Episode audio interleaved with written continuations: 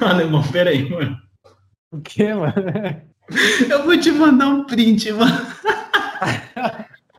Olha essa cara, mano.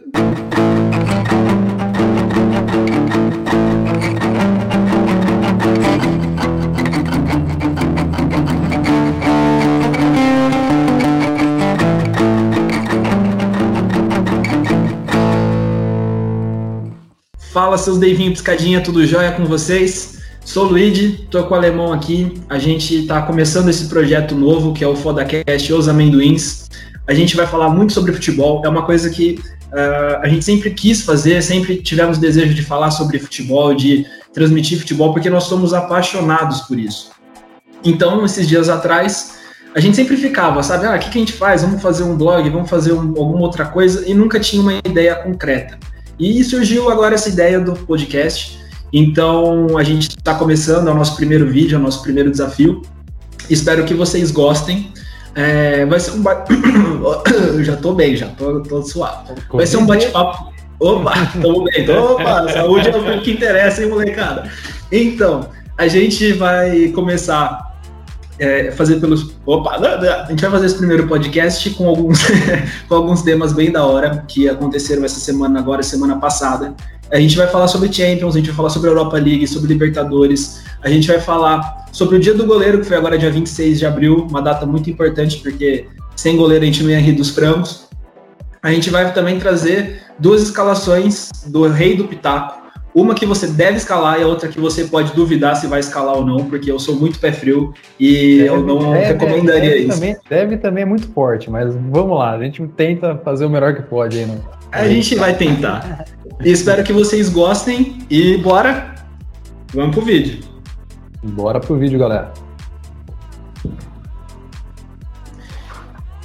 E aí, Alemão, como é que você tá? Como é que foi essa decisão que a gente tomou aí? Tamo, tamo firme? Vamos firme? Cara, tô muito, muito feliz. Acho que a gente sempre. Sem entrevista de jogador, hein? Não quero, não é, sou repórter de campo. Vamos atrás. É, o time jogou bem, o professor mandou a gente fazer umas coisas lá, nós fizemos, deu tudo certo. Não. Vamos lá. É, vamos jogar mais retrancado aqui, só pra. Não, aqui é, cara, é, ultra ofensivo vamos para cima aí. E acho que é um negócio que a gente sempre quis fazer, que nem você comentou. E, mano, acho que em algum momento da vida a gente ia fazer alguma coisa junto. E acabar saindo alguma coisa. Exato. E acabou que a gente entrou aí na, na paleteria do mundo virtual, né, que são os podcasts. Né? paleteria mexicana. Tá quase todo mundo fazendo, mas a gente quer fazer um negócio bem, bem natural aqui. A gente tem uma. É bem a gente, né, cara? A gente ah. sempre conversou muito sobre futebol, foi sempre muito aberto. A gente. Opa, não fomos mais. É, a gente é sempre conversou muito sobre. a gente sempre conversou muito sobre futebol, né, cara? Então, eu acho que trazer isso para o ambiente virtual que está em alta e, e, é um jeito da gente conseguir falar com mais pessoas que talvez tenham a mesma, não digo a mesma linha de raciocínio, mas o mesmo comportamento, a mesma vontade de falar sobre futebol que a gente, e a gente ter a oportunidade de chegar nessas pessoas é uma coisa bem legal, é, é, é uma coisa que hoje a gente pode estar tá começando, mas lá para frente a gente vai ver que foi bacana para mais pessoas também, não só para a gente essa conversa, né? Com certeza, mano. E eu vejo que assim, no, nesse mundo de não só na virtual, mas também na, às vezes na TV aberta, na TV fechada, tipo, a galera vai muito para dois extremos. Ou, tipo, a galera aborda o futebol de uma maneira muito séria, o pessoal leva muito, tipo, a sério o futebol, tanto que tá ficando até meio chato, né? Tipo, o cara fala qualquer coisa na entrevista, já, já vira uma puta polêmica. É, é, é muita gente preocupada com entrelinhas, né? Isso que fica um pouco chato, às vezes, e principalmente no futebol, que é uma coisa que é para divertir, que a gente sabe que tem os problemas que tem, e a gente não pode deixar isso quieto, né? Não pode passar pano, por exemplo, para racismo, para esses problemas que surgem no futebol e já não deveriam, deveriam existir. Uhum. Mas jogador é jogador, então é uma coisa que a gente tem que saber separar também até onde a gente vai. A gente precisa pegar no pé do cara e onde a gente não precisa é, fazer essa, esse juízo de valor, né? Claro. E tem, acho que também tem outro extremo, que é, sei lá, tipo, por exemplo, dos impedidos, que os caras praticamente largaram o futebol quase, mas não, não abordam, né?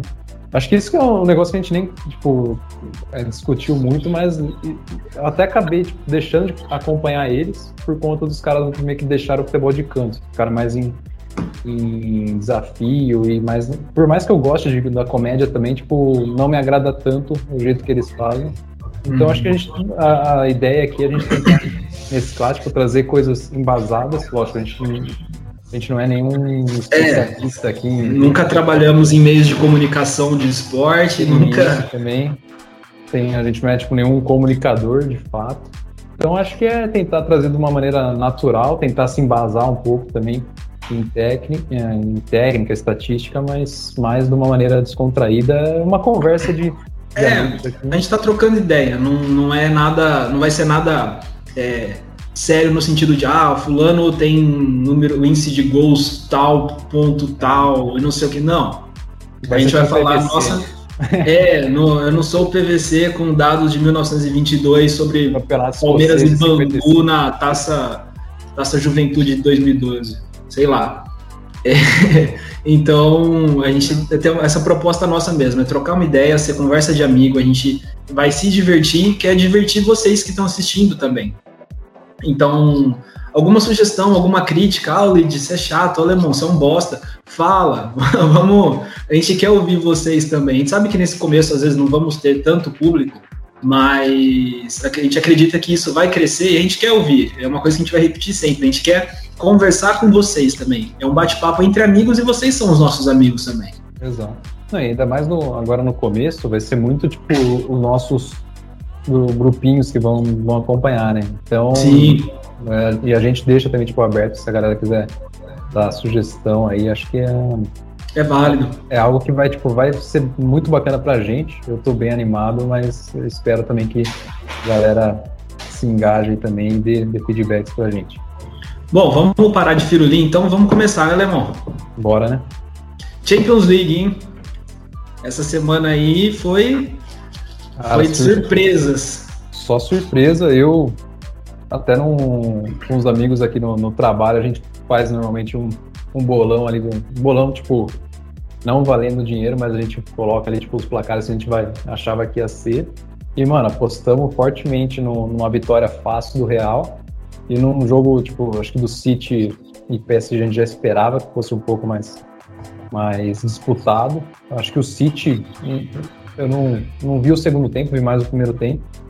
E acho que o City está numa melhor forma em geral, né? Acho que talvez seja o principal time do mundo, esteja, esteja jogando o melhor futebol do mundo. Mas o PSG, com o Neymar, Mbappé, de Maria na frente, é muita qualidade técnica, né? E jogando dava em casa. Dava pra acreditar que eles fossem fazer mais, né? Sim, mano. E principalmente pelo primeiro tempo, que eu consegui acompanhar mais, foi o, PSG foi muito superior e o, principalmente na Champions, no mata-mata, esse time do PSG tá indo bem, né? É algo que não acontecia em temporadas anteriores, né? É, o PSG ele tá começando a pegar uma relevância que assim é, pode ser que esse ano não resulte num título de Champions. Não sei se vai passar do City ou se passar se vai perder na final, mas é um time que tá ganhando um corpo que é importante para os próximos anos, né? É um time que tá contratando estrela, mas ainda pena em algumas coisas, ainda tá com problema em algumas coisas, mas é, aquela história que até uma vez, eu não lembro se foi o Paulo Nobre que falou, é, a gente estando lá, que eles estão falando em relação ao Palmeiras na Libertadores, uhum. a gente estando lá, disputando, competindo, uma hora o título vai acontecer. E aconteceu agora em janeiro, né? Então, eu acho que é super importante o PSG. É, ah, claro, fica chateado, tá? Maior é, da maior, como é que fala? Maior festa por causa do Ney Day, não sei o quê. Inclusive o Ney Day, eu tava vendo, desde que começaram com o Ney Day, ele não marcou gol em mata-mata.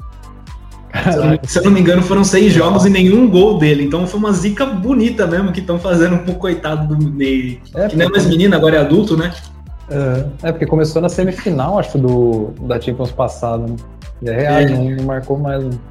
E o, o PSG foi um time bem forte, né? Ele conseguiu dar um, um jogo que, que acho que o Bayern de Munique não esperava. Eles conseguiram surpreender o Bayern na, em plena Alemanha, né? Sim, não, e acho que ainda tem a questão, acho que de PSG, por mais que tenha chego na, na, final da temporada passada, tem essa cena de não ir tão bem em Champions, e o campeonato francês do PSG também tá, tá bem abaixo do que ele faz, no, costuma ter aquela imposição, né?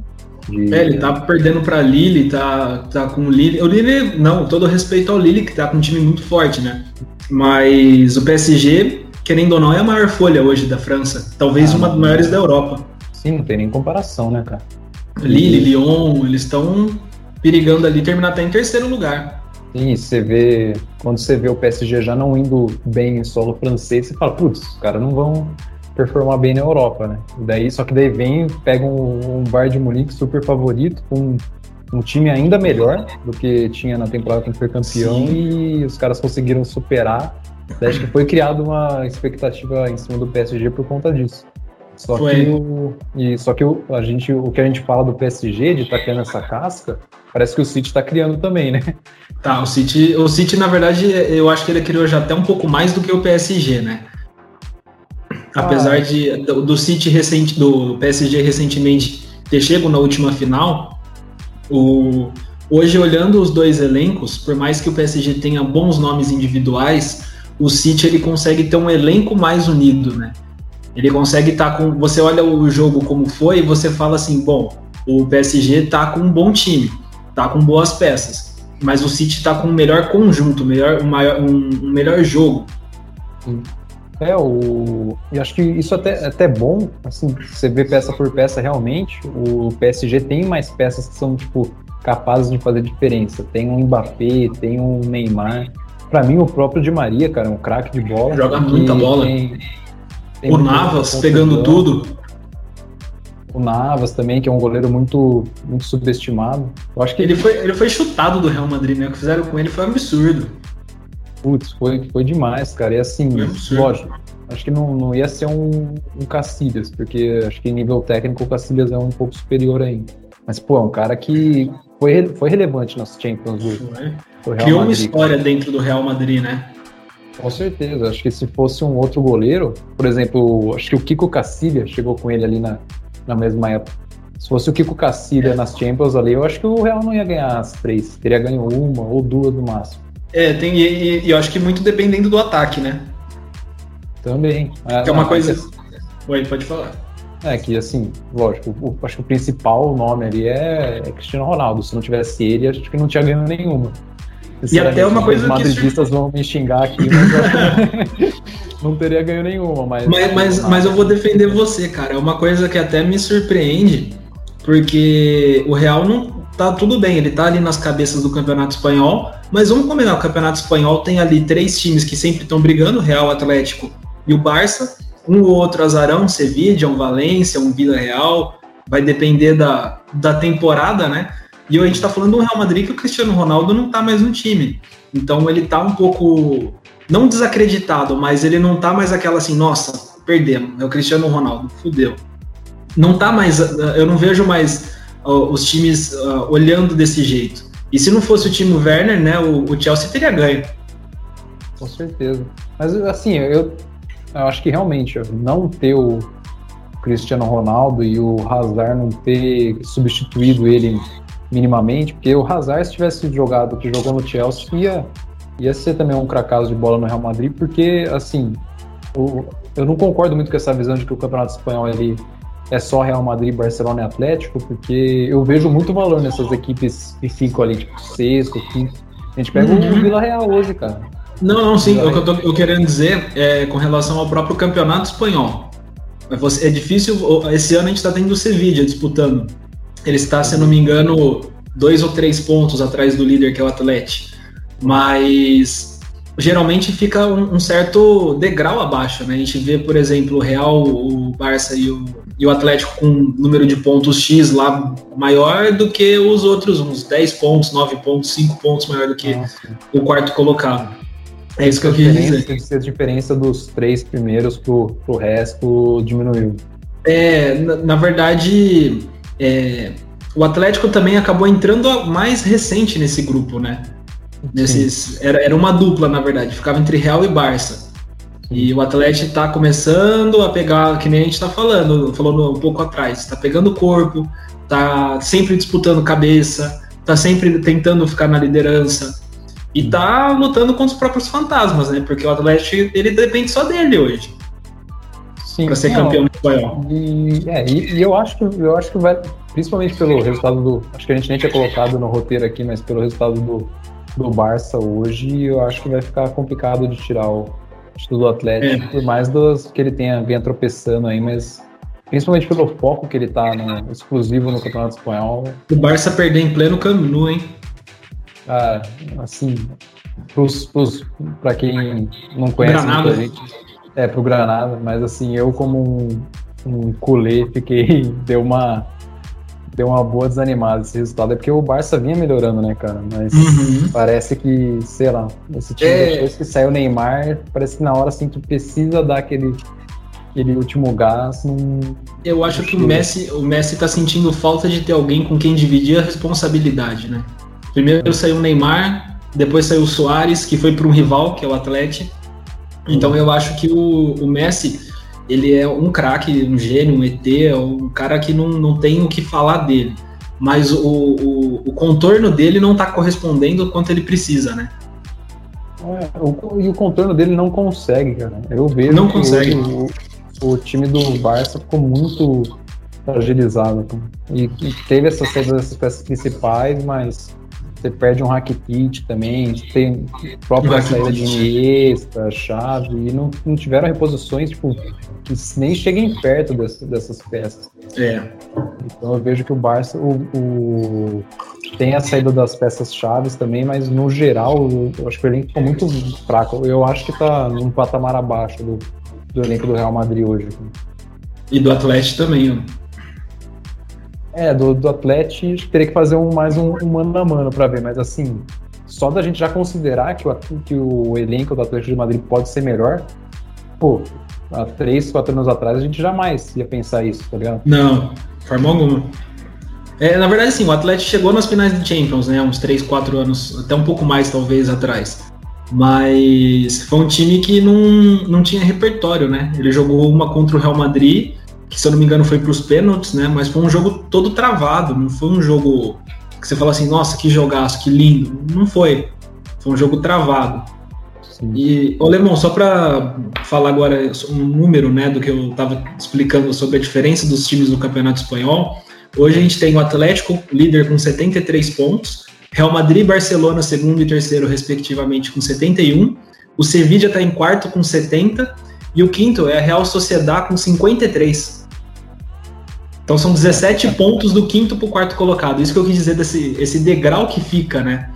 Não sei é. se o Sevilla talvez nos próximos anos vá manter esse desempenho. Se manter, legal, tem mais um time em disputa.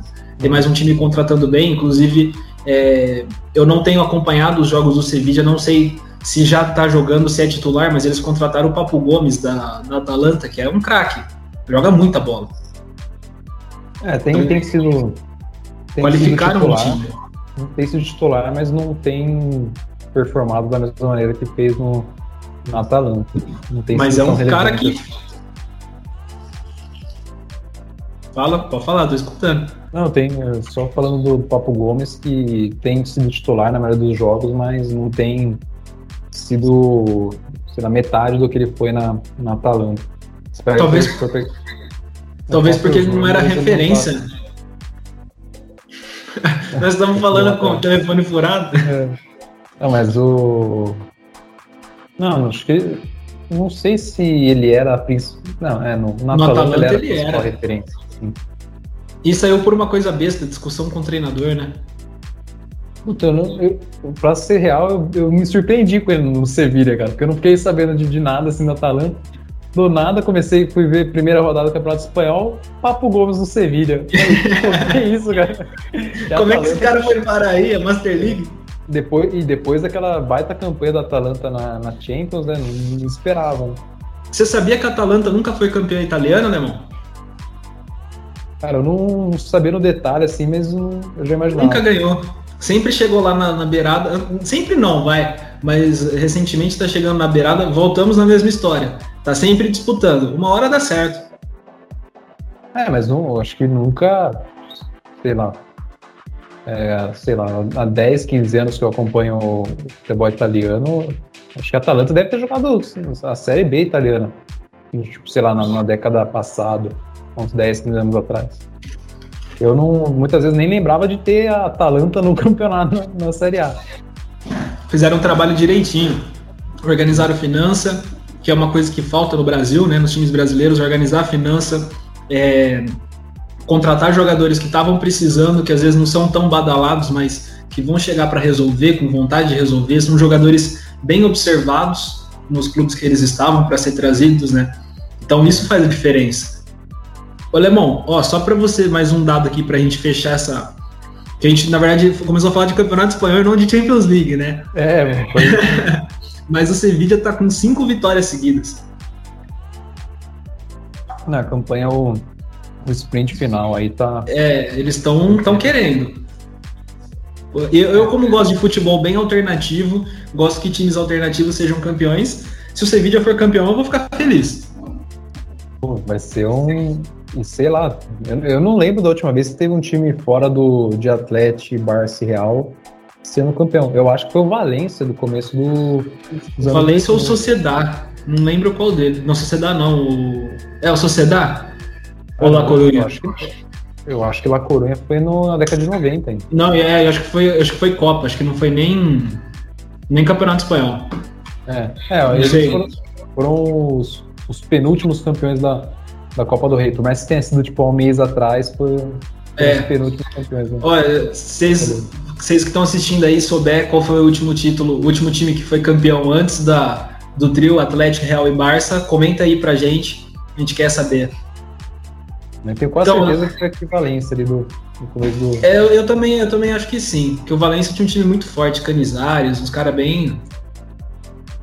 Quase campeão europeu, né? Quase campeão europeu. Lembro do choro do Canizares, coitado. É.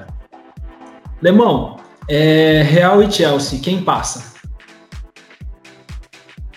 Cara, é, é com, com, com, um confronto muito, muito aberto, né, cara? Porque o Real Madrid, assim, se fosse comparar qualidade técnica e futebol que tá jogando, eu acho que o Chelsea com o Thomas Tuchel, eu acho que até seria favorito, cara. Porque ele realmente ajustou o time, principalmente com uma defesa muito sólida, né? Eu acho que nos primeiros 10 jogos deles na, na, na Premier League, tipo, foram oito clean sheets. Então ajustou a zaga ali e tem uma molecada boa na frente, né? O Mason Mount, Havertz, Timo Werner, para mim é um Michael Leite com grife, porque perde muito gol. Mas o Ziyech também é, é, muito bom de bola, então eu vejo é o Chelsea jogando até um futebol melhor, mas Real Madrid tem um elenco muito bom também e quando chega na Champions pesa a camisa. Né? Pesa, é, é, é, a gente não tá falando de qualquer time em Champions League, né? Sim, a gente está falando de um time que sempre está lá, mesmo em uma fase, está sempre lá e ganha. É, e, e, é uma fase, mas eu vejo, tipo, eu vejo muita, muito valor no time do Real Madrid ainda, cara. Você pega, é por exemplo, o Sérgio Ramos está fora, mas Varane ainda eu acho um, um baita zagueiro. Carvajal, se voltar, um baita lateral. Marcelo, foi por muitos anos do melhor do mundo. A trinca, a trinca de meio ali, talvez seja a grande trinca de meio da história do Real Madrid. É. Então, quem, diria, hein? quem diria 10 anos atrás que o Casemiro ia ser isso, o que a gente tá vendo hoje, hein? Cara, é um negócio de louco, né? Assim, quando ele surgiu no São Paulo, a gente imaginava que ele poderia ser um cara de, de relevância no. Bom, pelo menos eu imaginava que ele seria um cara de relevância no, no futebol europeu. Ele teve. Mas deu tipo, depois uma. É, desceu, desceu de ladeira. Mas assim, hoje. Até eu lembro que o pessoal não entendeu muito quando ele foi contratado pelo Real Madrid, né? Como assim, pô, mas Casemiro? Não faz sentido uma contratação dessa. Sim. Eu acho que até pelo Porto também, cara, porque ele não vendo uma constância no São Paulo. Verdade, pelo próprio Porto. É, eu acho que do, do Porto pro, pro Real ainda foi tipo um salto mais mais plausível, porque é um movimento bem comum, né? Tipo, os caras irem uhum. pro futebol português, jogarem bem lá e irem pro, pros times espanhóis. O futebol português revela muitos bons jogadores. Não necessariamente portugueses, mas revela. É, eu, eles trabalham muito bem. É que, na verdade, eu, eu acho que não é um negócio tanto do futebol português, mas é do jogador brasileiro, cara. Eu acho que se ele, quando eles vão direto para, eu acho que está diminuindo isso, mas quando eles vão direto para os grandes centros, não tinha a questão da, da língua, às vezes eram até lugares mais frios por conta da, da geografia. Eu acho que eles não conseguiam se acostumar muito bem, tá ligado? E aí, quando vão para Portugal, já não tem a barreira da língua o clima um pouco melhor ali, e acho que isso consegue fazer tipo um período de transição legal para eles. Acho que isso que dava certo no futebol. Só, só, não pode falar pro Amaralzinho, né? O Amaralzinho pediu o tradutor quando foi pro Benfica. cara, Amaralzinho é. A figura aquele cara. Bom demais. E, cara, até ano passado eu não sabia que ele tinha jogado no futebol português. Ô, louco! Eu acho que ele é um dos caras que sofre meio que, tipo, uma síndrome do, do cara ser muito boa praça, né? O cara é tão ele é. comédia, assim, que acaba que o, a carreira no futebol dele é meio que... É, Fica, acaba ficando em segundo plano depois é, que aposenta, né? Você pensa que o cara era um que não era um bom jogador só porque o cara era, tipo, da zoeira, tá ligado? E acho que Mano. isso acontece com o Vampeta também, por exemplo. É, o Vampeta é subestimado, né?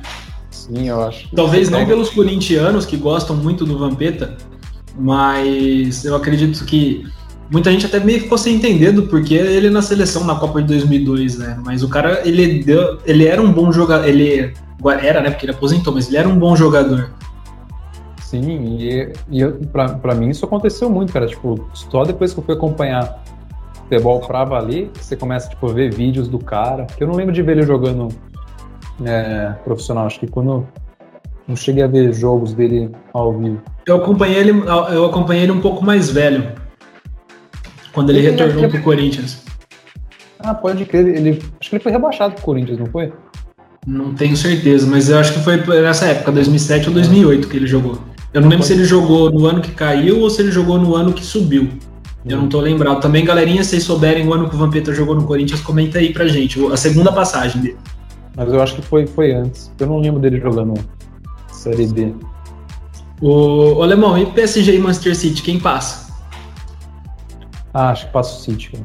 Você acha que passa o City? acho que não vai dar pro, o PSG, não tanto pelo PSG, mas acho que pela temporada que você está fazendo e está com um esquema muito encaixadinho. Eu acho que não, não vão deixar essa, essa chance passar. e eu te cortei, eu falei do, do PSG e City, esqueci de. Você não falou, né? Quem vai passar? Chelsea ou Real? Ah, não, é que eu dei, dei uma. Fiquei em cima do muro, né? Mas vou, vou de Real. Real e City, então, final? Pra mim vai ser Real e City, pra você. Quem leva? Ah, não. É que depende, é que vai depender muito de como que vão ser essas, essas classificações, né? Ah, larga a mão, vai, sai de cima do muro. Quem leva? Ah, Real ou City? Não, hoje eu diria que o City, cara. Eu acho que essa, essa vitória deles aí no, no Parque dos Príncipes vai dar aquela a moral que precisava, tipo aquela última afiada na casca, sabe? Pra, pra levar o título. É, e o City tá bem no campeonato inglês também, né? É líder é. com 10 pontos de vantagem pro United. No inglês tá voando, né? Eu acho que até por, por conta disso que hoje é o principal time no futebol mundial, né? Acho que ninguém tá jogando mais que o City. Ganha um peso mais, né?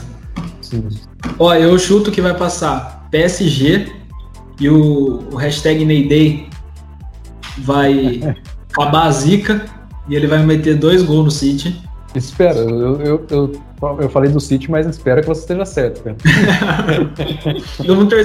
Tudo bem que tem o Gabriel Jesus do outro lado, que, pô, admiro muito o rapaz, o moleque ali. Muito bom jogador, mas eu queria ver o, o PSG na final, pô. É, é, é, legal ver o PSG jogar.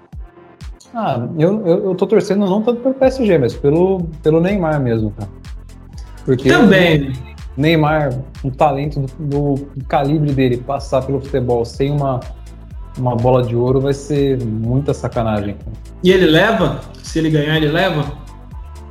E, e tem, e tem essa também, né? Porque acho que nessa temporada, se ganhar, corre o risco dele perder pro Mbappé também, né? Porque a temporada do Mbappé, principalmente nos jogos decisivos, tá é. monstruosa, né? Então. Olha, Oi, espero, que ele ganhe, espero que ele ganhe jogando bem, né? Porque se ele ganhar mais ou menos, sem. Às vezes pode até jogar bem, mas sem fazer os gols, ainda tem esse risco de, de perder, perder. E eu acho que o Real passa.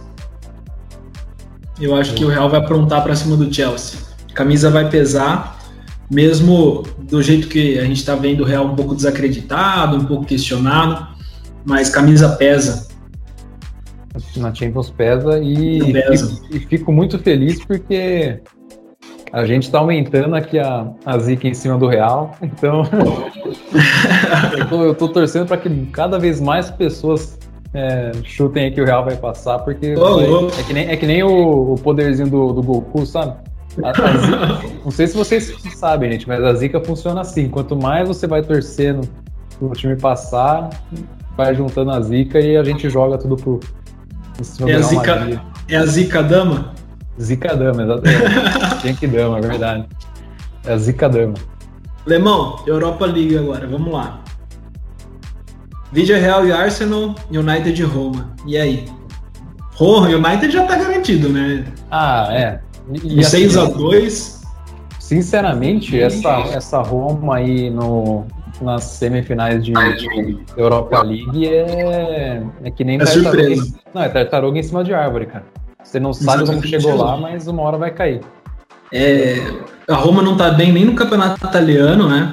Exato. Não tirando o mérito da Roma, porque às vezes o pessoal acha que a gente tá falando, não, a Roma é, é um time que é fraco, não sei o quê. Não, chegou onde chegou por mérito.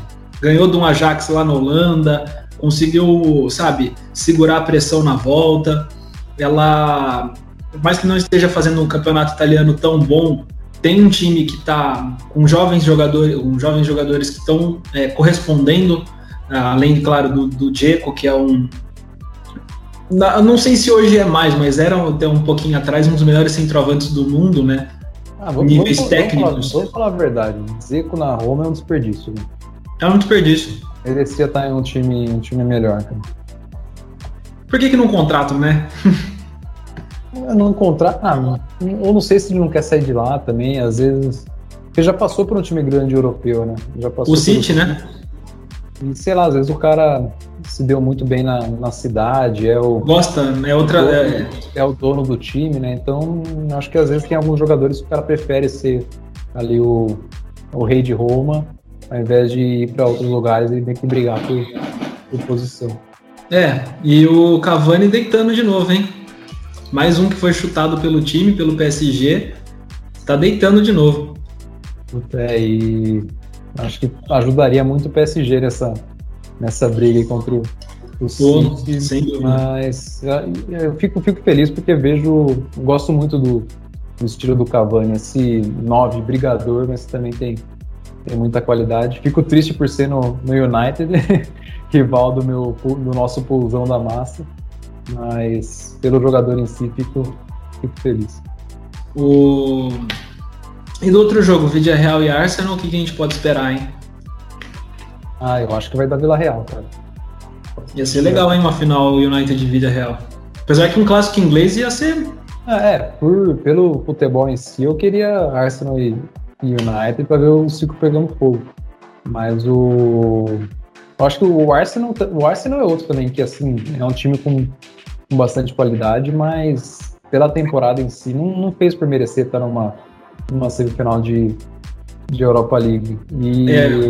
e acho que o Vila Real merece mais pela temporada também. Tá fazendo, acho que está em sexto no, no espanhol, tem um time ajeitadinho ali, Dani Parejo, Gerardo Moreno, então tem uns talentos individuais também que merecem estar nessa League. O Arsenal entra naquela questão que a gente falou, né? Boas peças, mas que o conjunto não encaixa. Para você ter ideia, Alemão, hoje o Arsenal está em décimo no campeonato inglês. Ele está atrás do Leeds, que acabou de subir. É, o retorno deles à Premier League, está fazendo uma boa Premier League, aliás. Penou um pouco no começo, mas conseguiu dar uma engrenada. Hum. Mas o Arsenal está no décimo lugar, então muita gente às vezes ficou surpresa. Nossa, mas o vídeo é real ganhar do Arsenal? Não, não é surpresa, não. É um jogo que hoje, em quesitos de peças individuais, talvez o Arsenal esteja melhor. Mas se você for por um comparativo grupo, acho que o Vídeo Real leva vantagem. Mesmo jogando na Inglaterra, como vai ser o jogo de volta. Né? Sim. É, acho que o time tá, tá mais encaixado. É um time que vem jogando há mais tempo junto, né? O Arsenal tem feito algumas mudanças aí no, no time, principalmente nas últimas duas temporadas. Aí. Tem apostado um pouco até mais na, na base, né? Mas acho que o Vila Real tá mais encaixadinho ali para chegar nessa final. É, vamos ver o que vai virar. Por mim, vai Vídeo Real e United. O United já está garantido, mas o Vídeo Real eu acho que passa. Acho que vai ser essa, essa final mesmo aí. E até reiterando a, a, a, minha tese de que futebol espanhol não é só esses três ali. Por mais que nessa temporada esteja, esteja essa diferença descomunal aí, a partir do quinto colocado, mas acho que eu vejo muito valor nessas outras equipes aí que nem o, o Vila Real. E Libertadores, irmão? Tivemos jogo essa semana, Flamengo convencendo de novo, Palmeiras passando o rodo no Independente Del Vale, que talvez antes de começar a fase de grupos fosse considerado o bicho papão do grupo, né? Junto com o Palmeiras, que é o campeão, a gente não pode desmerecer o atual campeão, mesmo com, com as dificuldades que vem enfrentando para conciliar também. É muito jogo, né? A gente teve jogo terça, a gente vai ter jogo hoje, a gente vai ter jogo, sabe? É, é muita coisa. É, então, e, assim, a, a, gente é enviesado para falar, né?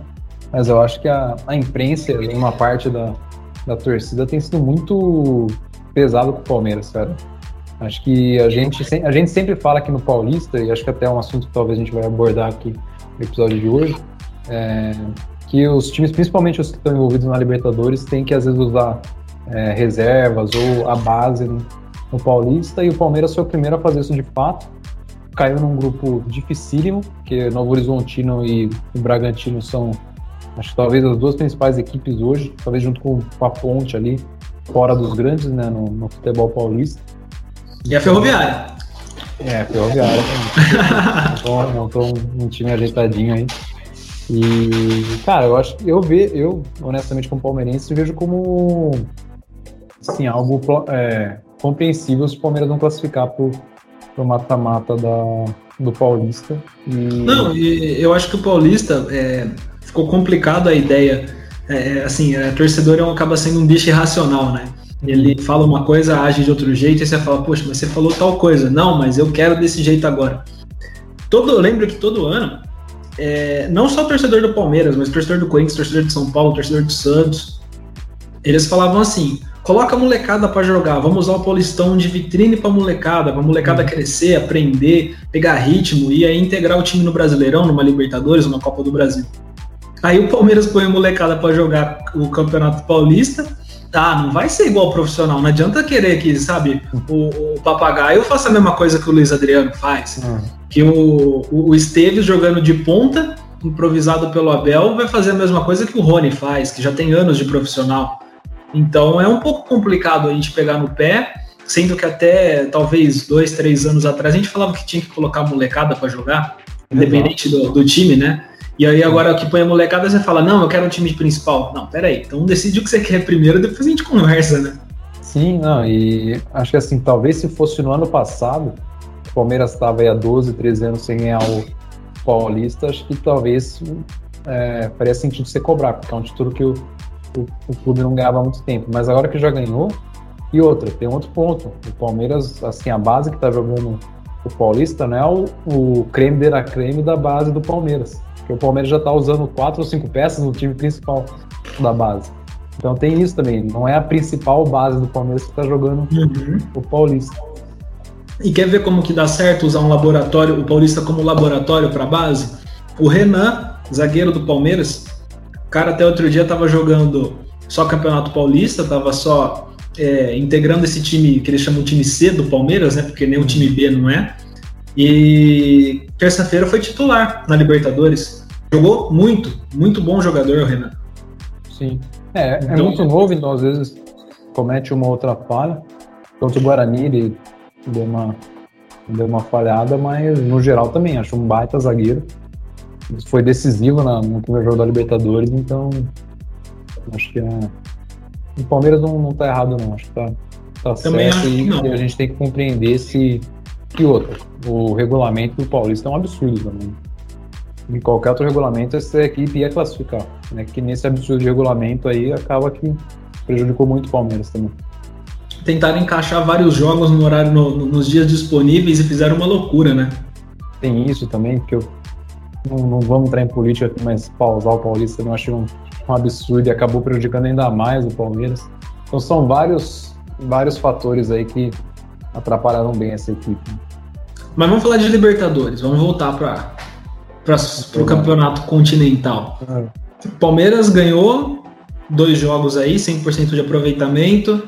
tem chance de fazer pelo quarto ano consecutivo a melhor campanha da, da fase de grupos, né? Uhum. Fez em 2020, 19 e 18. E agora vai pegar uma pedreira, né? O Defensa e Justiça não tá muito na, nos bons sonhos palmeirenses, né? Ah, honestamente, é que o Palmeiras teve essa questão do calendário também que atrapalhou ali no, na Recopa, mas até por esse jogo que fez contra o Del Valle, eu acho que o Palmeiras vai. Acho que, acho que até ganha os dois jogos no defensa já. É uma, é uma, boa, uma boa chance. É, deu uma. E o Inter? Uma travada pra mim aqui, mas segue o jogo. e o Inter? Ganhou de 4 a 0 do Deportivo Tátira. Talvez o time. Na verdade, o grupo do Inter tá bem equilibrado, mas é, junto com o Always Ready, talvez o, o time com nível técnico um pouco inferior, né, com relação ao Olímpia e o Inter, que já, já são já foram campeões, né? É, o Inter enfiou um 4 a 0 que acho que convenceu. Eu acho que o time foi bem, gol do Galhardo, inclusive. É, o que não está convencendo, na verdade, é o Santos, né? É, o Santos se, se complicou bem, né, cara? Mas. Tomou 2 a 0 do Boca, que também não é, é nenhum resultado absurdo. Sim, é que eu acho que o, o Santos, cara, a temporada passada deu uma boa mascarada na, na qualidade desse time, cara. O, o Cuca tirou leite de pedra ali. E acabou que esse time que eu já via que era, era bem limitado do ano passado, acabou perdendo Lucas Veríssimo, agora vai perder Soteudo. Já perdeu, já foi embora. É, então. E, cara. O Marinho tava que... fora do time, né? Sim, então é, é um, é um time bem limitado, cara. O Santos é um time com, umas, com as finanças complicadas também. Né? É, então, isso que eu ia comentar até. O Santos tem um ambiente político muito conturbado, né? Também. E o Santos é muito, é muito dependente da base, né? Se não consegue encaixar dois ou três moleques muito bons que performam no titular, é um time que sofre e eu acho que vai sofrer nessa, na Libertadores. Eu, honestamente, se tivesse que apostar, apostaria que o Santos não vai classificar. E pro, eu acho que no brasileiro vai sofrer também, vai penar para não cair. Tá? Será? Eu acho que vai. Porque, cara, você vê num quem que tem de, de qualidade no Santos, cara? É, tem o Carlos Sanches, né? É, agora é só Marinho. Marinho. Se se recuperar, já é um cara que tá, tá velho. Já tá, já tá falando de renovar contrato para aposentar. É, então, é, é, difícil voltar a ser o, o Sanches que a gente viu na, na primeira temporada do Santos. Eu acho que se o Santos não conseguir se reforçar aí no, no meio da temporada, vai brigar para não cair no, no brasileiro. Cara. Inclusive vai jogar contra o The Strongest na, na, na altitude, né? Sim, Se não me engano, é o, não, o próximo jogo é na Vila. Vai jogar na Vila contra o The Strongest, mas a volta é na altitude. Sim, é. é e pegou um. Acho que o, o grupo do Palmeiras é o, é o, mais difícil, disparado. Mas você começa a ver o grupo do Santos também não é um grupo fácil, cara. Primeiro é. tem, o, tem o Boca, o Barcelona de, de Guayaquil é um time tradicional na Libertadores, né? Um time de primeiro nível, mas é um time tradicional, e o The Strongest, por mais que é um time boliviano, tem a altitude, né, cara? Joga na altitude. Lá, Ganha na altitude. É, a gente vê o, o, o Always Ready é também boliviano. É, foi campeão, inclusive. E só que veio, veio aqui no Brasil, quando não joga na altitude, você deve ter ficado sabendo que perdeu, empatou com times da Série A2 aqui do Paulista. Mas parece que era, que era os reserva. Parece que eles trouxeram só os reserva para testar. Não sei também, porque eu não, não posso afirmar, porque eu não acompanhei. Galerinha que acompanhou, comenta é, aí se o time titular ou o time reserva. Porque o, o, o setorista do Always Ready. Os nossos setoristas aí, informa nós. Mas mesmo assim, pô, um time campeão nacional, com seus reservas, chegar num, num, num, com times de segunda divisão de campeonato estadual aqui no, no Paulista e não ganhar de ninguém, Acho que é um indicativo da, da qualidade do time. Sim, não é. E, e na verdade, eles não estão fazendo tão feio, não, né? No, estão no grupo do Inter. É, eles ganharam do Inter lá, lá na casa deles e agora eles perderam do Olímpia. E não perderam feio, não. Perderam de 2 a 1 um, e no Defensores del Chaco, que é um estádio que é difícil jogar. É, então. É perigo então, um trabalho aí pro, é uma zebrinha, é uma zebrinha. Vamos ver se deixam crescer. É, e se, e se pegar uma Sul-Americana time já é também uma, oh. uma conquista. E o Fluminense, hein? Tá jogando fino, hein? Cara, esse time do Fluminense eu acho que vai surpreender aí na. Não sei se na Libertadores, mas acho que vai ser mais uma temporada interessante aí, porque é um, é um time que, cara, tem umas tem peças muito bacanas, sabe? Principalmente com o Nenê e Fred jogando bem. É um time que vai, vai dar trabalho. E se, eu acho que foi o time brasileiro, talvez, que melhor se reforçou nessa pra essa temporada, cara. Trouxe, conseguiu trazer o Casares, né? É, já tem Boba, uma. Já tem Bobadilha. uma. Bobadilha. Já tinha ali um, um miolo de zaga muito forte também. Um dos principais miolos de zaga do Brasil ali, o Nino e o Lucas Claro. conseguiu acertar um goleiro também, o Marcos Felipe. Então, vejo. Tava faltando no Flu, né? Um goleiro que, que desse conta. Também, acho que desde o Fernando Henrique, talvez, não tivesse. Tipo, não, teve o Diego Cavalieri depois. Teve o Cavalieri, que foi campeão brasileiro, inclusive, né? Foi. Então, já fazia um tempo que não tinha um, um goleiro ali que encaixava no flu, então você. E vê... o Fred, né?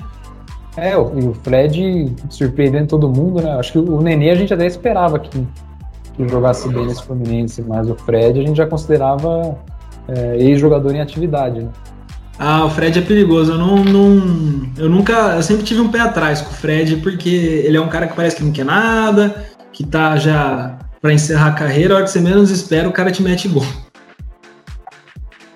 É que às vezes o físico, quando não ajuda, não adianta, né? Mas ele tá com uma, principalmente aquele, aquela explosão curta, ainda tá, tá boa. Você pega o cortinho que ele deu ali pro, no primeiro gol, do, do, do meio de semana agora, ontem, né, contra o, o Santa Fé, cara, é um cortezinho que às vezes muito centroavante mais novo não, não consegue. É quem dar. sabe, né? Quem sabe faz.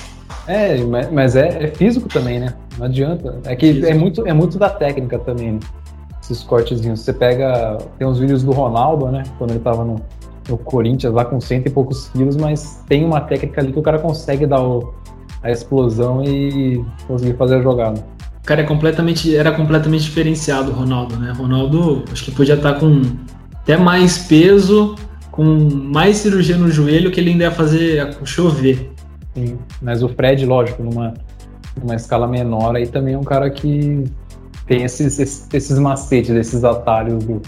Sim. Do é, o cara é o maior artilheiro do Brasileirão, se eu não me engano, né? Da era dos pontos corridos. Acho que é. É ele sim.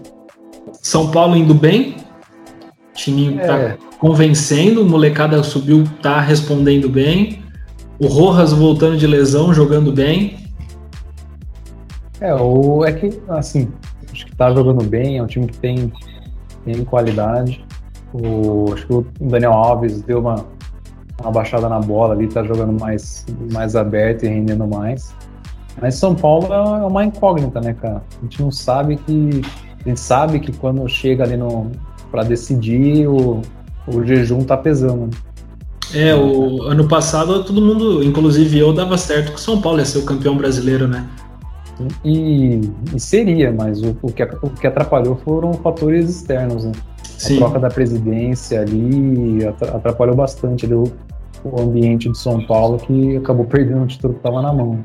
Tava na mão, vendo? Era, era deles. Mas eu é, acho que no grupo, na falando da Libertadores, acho que vai classificar tranquilo também. E, mas mata-mata é outra história. Assim, eu não, não confio mais no São Paulo, cara. Acho que na hora que chegar nós vamos ver. Algum, alguma hora vai ganhar algum campeonato, né? Fatalmente. É, uma hora chega. É a mesma história que a gente estava falando. Vai começar, se começar a ficar lá sempre, uma hora chega. Uma hora dá.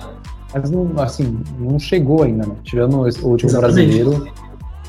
E assim, tem times hoje no, no Brasil e no, no futebol sul-americano que estão estão muito à frente, né? Então acho que para o São Paulo chegar vai ser uh, só se uma algo assim muito fora do, do comum aconteça. Né? Eu acho que não, não, não vai ser tão já. Não, eu acho que não chega em semifinal. Acho que no máximo pega umas é. quartas.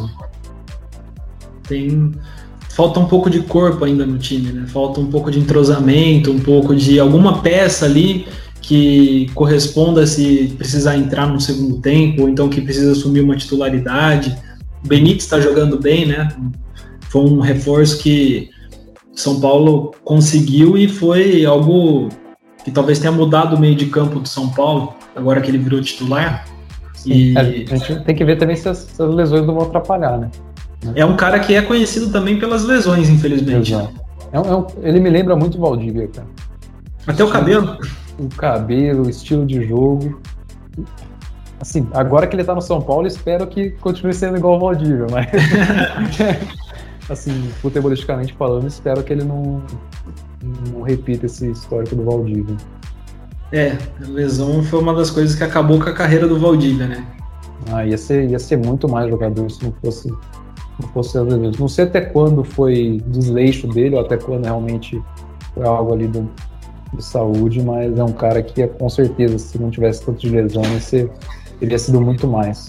Teria. Não só, não só no Brasil, mas também teria ido para o futebol europeu e feito carreira. Né? Era, é jogador, é jogador de nível pelo menos médio europeu, né?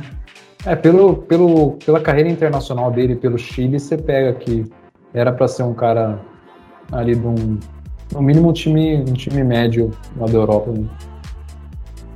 O alemão e o Flamengo convencendo, né? Enquanto os outros times, alguns patinando, como o Santos no caso, o Flamengo tá ganhando, convencendo, que nem o Palmeiras também tá fazendo. Hum. Tudo bem que jogou contra a União La Calera, que é um time que não tem tradição na Libertadores, é, que inclusive é o atual time do Valdívia, né? Ele tá jogando com a camisa 21, ele é reserva lá no, no time. Ah, não sabia disso. É, ele tá no Inclusive, ele entrou. Foi ontem o jogo, né? Do, contra o União Lacaleira? Foi na terça. Não, foi na terça-feira, isso mesmo. É, e o tá Valdívia entrou. Oi? É que talvez o vídeo suba na sexta, mas a gente tá gravando na. É, a gente tá gravando na quinta, então o jogo foi na terça, dia 27.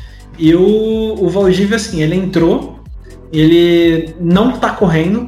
É, foi uma coisa até que eu tava assistindo com meu pai, eu comentei, falou, pô, o Valdívia não. O pai ainda falou, é mesmo jeito que ele tava no Palmeiras, não tá correndo, ele fica andando, mas quando a bola chega, você vê, você fala, pô, o cara sabe o que ele tá fazendo. Ele deu um drible em dois caras do Flamengo, que eu não vou me lembrar quem que era agora, mas você olha e você fala, pô, o cara tem qualidade, sabe? Se ele tivesse saúde na, na, por conta dessas lesões dele, eu acho que ele seria um jogador é, referência, não, não digo referência mundial, mas um jogador que seria sinônimo de, de qualidade e que você pode confiar e contar que ele vai sempre estar com você ali e você vai poder sempre usar ele. Sim. Ele jogava um jogo, ficava 10 fora, então isso complicou, complicou muito. Não só a passagem dele pelo Palmeiras, como a relação dos torcedores com ele, né? Também. Eu, é, eu, eu vejo que seria um jogador estilo. A gente fala do, do Vila Real hoje, estilo Dani Parejo. Sim. Do Vila Real. Não é um cara que se tornou é, principal jogador de algum grande time, mas faz muita, muita diferença nos, nos times que jogam. O próprio Riquelme, né? Que se a gente for trazer um pouco para trás, foi um craque, mas ele sempre jogou no Boca, jogou no Vídea Real, nunca. É, apesar que. Não, foi o Verón, né, que jogou no, no United. O Riquelme não chegou a jogar na Inglaterra, né? Não, o Riquelme jogou no, no Barça. Jogou no Barça. Verdade, verdade. O Riquelme jogou no Barça. Ele foi pro Vídea Real depois de sair do Barça, né? Foi, ele foi antes pro, pro Barça. Entendi. Não, é verdade, ele jogou no Barça, não, não lembrava disso. Mas não foi assim. Era para ter sido mais pela qualidade do, do Riquelme também. É a mesma história do Quaresma, né? Do, do Ricardo Quaresma. É um cara que é um jogador zaço, mas que teve várias chances, inclusive ele jogou no Chelsea, no Inter de Milão, no Barcelona e não correspondeu o que esperavam dele, né? Ah, mas eu, eu vejo, eu acho o Riquelme muito mais jogador. Tal, talvez o Riquelme tenha sido o grande jogador argentino, tirando o Messi, né, obviamente. E pós-Maradona, né? Pós-Maradona talvez tenha sido na geração jogador. dele, sem dúvida, eu acredito que ele tenha sido o melhor jogador argentino. Eu acho que mesmo tirando o Messi, mesmo o Agüero, de bala, de bala nem se compara. Mas mesmo o Agüero que teve uma carreira bem sucedida no, no, futebol europeu, eu acho que ainda está um degrau abaixo do, do Riquelme. Em questão de qualidade, você fala? É, acho que carreira no futebol europeu, o Agüero foi mais bem sucedido, mas acho que o, o Riquelme ele contribui mais, pro, ele faz mais diferença no time. Acho que você consegue achar mais jogadores iguais ao Agüero. Achar jogadores uhum. iguais ao Riquelme é, é difícil, cara, é embaçado. Talvez seja até uma posição que eles falam, né? Tá acabando no futebol, camisa 10 clássico. É, porque hoje no futebol não tem muito como você dedicar um cara só para para armação, né? O cara tem que ajudar na, na marcação e não consegue. Acho que não, não vai ter mais essa, essa posição do, do 10 clássico. O meia box to box é algo que veio para ficar. É, inclusive são bons volantes sendo formados assim, né? Sim, acho no, no estilo box to box. É, não, não tem mais como você formar bons meias que não, não marquem, né, cara? Os próprios, próprios pontas também hoje tem que ajudar muito na, na marcação. Então, hoje, acho que tirando o, o centroavante mais de, de área, o resto dos jogadores tem que saber marcar, né? Então, tem que saber marcar. Alemão, o Flamengo passa do grupo dele? Ah, com um pé nas costas. Mesmo com LDU e Vélez, apesar que ele ganhou do Vélez na Argentina, o Vélez já não. Ah, não. Não, não sei se é grande perigo, mas a LDU ali é chatinho, hein? Ah, é chatinha, talvez perca, perca o empate o jogo lá, mas. Mas da Flamengo. O elenco, o elenco, do Flamengo é tem muita qualidade. O que o Arrascaeta tá jogando é brincadeira, cara. São, cara, o Arrascaeta é um dos grandes jogadores do, do futebol brasileiro dessa década aí. E inclusive eu acho que junto com alguns do Flamengo, né? Porque o próprio Gabigol, o cara tem números absurdos no Flamengo. É coisa que acho que faz muito tempo que a gente não vê um jogador no futebol brasileiro fazendo tanto gol em, na, em proporção ao tanto de jogos que teve, né? Talvez desde o Neymar tenha tido um cara tão tão relevante, e relevante. É, o Bruno Henrique também tá jogando bem, sofre com uma lesãozinha ou outra, mas é um cara também que dá um belo de um, de um caldo ali com, com a Rasca e com, com o Gabigol, né? Sim. É, e é, é até interessante, porque eu vejo o Gabigol, em termos de qualidade, talvez como o terceiro desse, desse trio aí, mas acho que como ele consegue ser mais constante, é o que menos sofre com lesão. e resolve mais fácil, né? É, é, é, é típica aquela bola que é enfiada para ele dentro da área que ele desloca o goleiro. O cara é, sabe, sabe chutar, sabe onde vai pôr a bola, né? É que é, é, da posição dele, né? Ele é o cara que tem que fazer isso no, no esquema do Flamengo. E faz, faz muito bem. Mas você pega o próprio Pedro, Pedro. e acho, acho que não tá no mesmo nível dele, mas quando entra também consegue. Vai muito bem também. Eu acho que o Pedro hoje é disparado um, o melhor centroavante reserva, do, talvez até da América Latina, não? Ah, com certeza. Porque eu não, eu não o Pedro tem qualidade. O Pedro tem qualidade de ser titular em vários times no Brasil, da, até da que a gente pegar um Boca da vida, ele consegue. Ser, conseguiria ser titular pela qualidade técnica que ele tem. Eu acho que é difícil você pegar um time hoje no futebol sul-americano que ele não seria titular, cara. É, não sei outro que outro centroavante, acho que, no, por exemplo, no, Palmeiras, ele brigaria com o Luiz Adriano e eu até prefiro o Pedro do que o Luiz Adriano. Então, e isso a gente está falando do atual campeão sul-americano. É, é um time que provou, né? Que, que consegue chegar lá e a gente está falando que o reserva do outro time conseguiria ser não, se não sei se titular, mas pelo menos brigar pela titularidade. Então você já viu o nível técnico do cara e o nível de é, de, de, assertividade, o quanto que ele responde dentro de campo, né? Essa expectativa. Com certeza. E fez um, um, baita golaço, né, cara? Nossa senhora, aquilo foi um absurdo. Aquilo é pornográfico, tem que pôr mais de 18 para passar o gol dele. E a gente não espera, né, de um centroavante mais brigador, assim, alto, fazer esses, esses tipos de gols. Quando a gente vê, a gente fala, não, o cara realmente é. Sabe fazer, né? É diferenciado. E o Atlético, passa, não passa, para a gente fechar os brasileiros da Libertadores? Passa, mas não sei se você tem essa sensação também que o Atlético. A gente esperava mais o Atlético, né? Há anos, né? É, há anos, e, mas acho que para essa temporada prometia muito. Até acho que eu, eu, falei que o Fluminense foi o time que melhor se reforçou, mas com certeza foi o, o Atlético Mineiro foi o, que melhor se reforçou. Lógico, é, trouxe com, com uma dívida, tá fazendo é. uma dívida aí absurda, mas. não pode, não pode deixar isso aí subir na cabeça, que senão capaz vai seguir o rival, hein? É, não, fez, fez errado. Assim, tem que ganhar muita coisa para que, a, a, dívida não fique tão, tão grande. Mas fez errado, porque, cara, para você. O futebol não é tão é, ciência exata assim, né? Que você vai trazer os principais caras, você vai conseguir o resultado logo de cara. Você pega pelo Sim. Palmeiras, talvez o, um elenco mais fraco dos últimos anos foi que conquistou, as, teve as conquistas. Então, é um, foi um negócio totalmente responsável que o, o Flamengo, que o Atlético Mineiro fez nessa temporada. E eu, eu, eu vejo que já está sendo uma certa, é, certa decepção aí. O time não está jogando tão bem. É, o Hulk brigando com o Cuca. É. Saindo algumas, algumas farpinhas aí, essa dívida pesando que que eu acredito que é uma coisa que os investidores mais na frente vão querer reaver isso, porque ninguém quer investir dinheiro num negócio só por paixão, né? Exato. Tirando o day trader, todo mundo quer, é. um retorno. Tirando é isso. isso o Atlético, eu acho que passa também, mas eu não me surpreenderia se passasse como segundo do grupo. Tá empatado com o Cerro Portenho hoje, que é um time que é, é cascudo em Libertadores, é um time chato.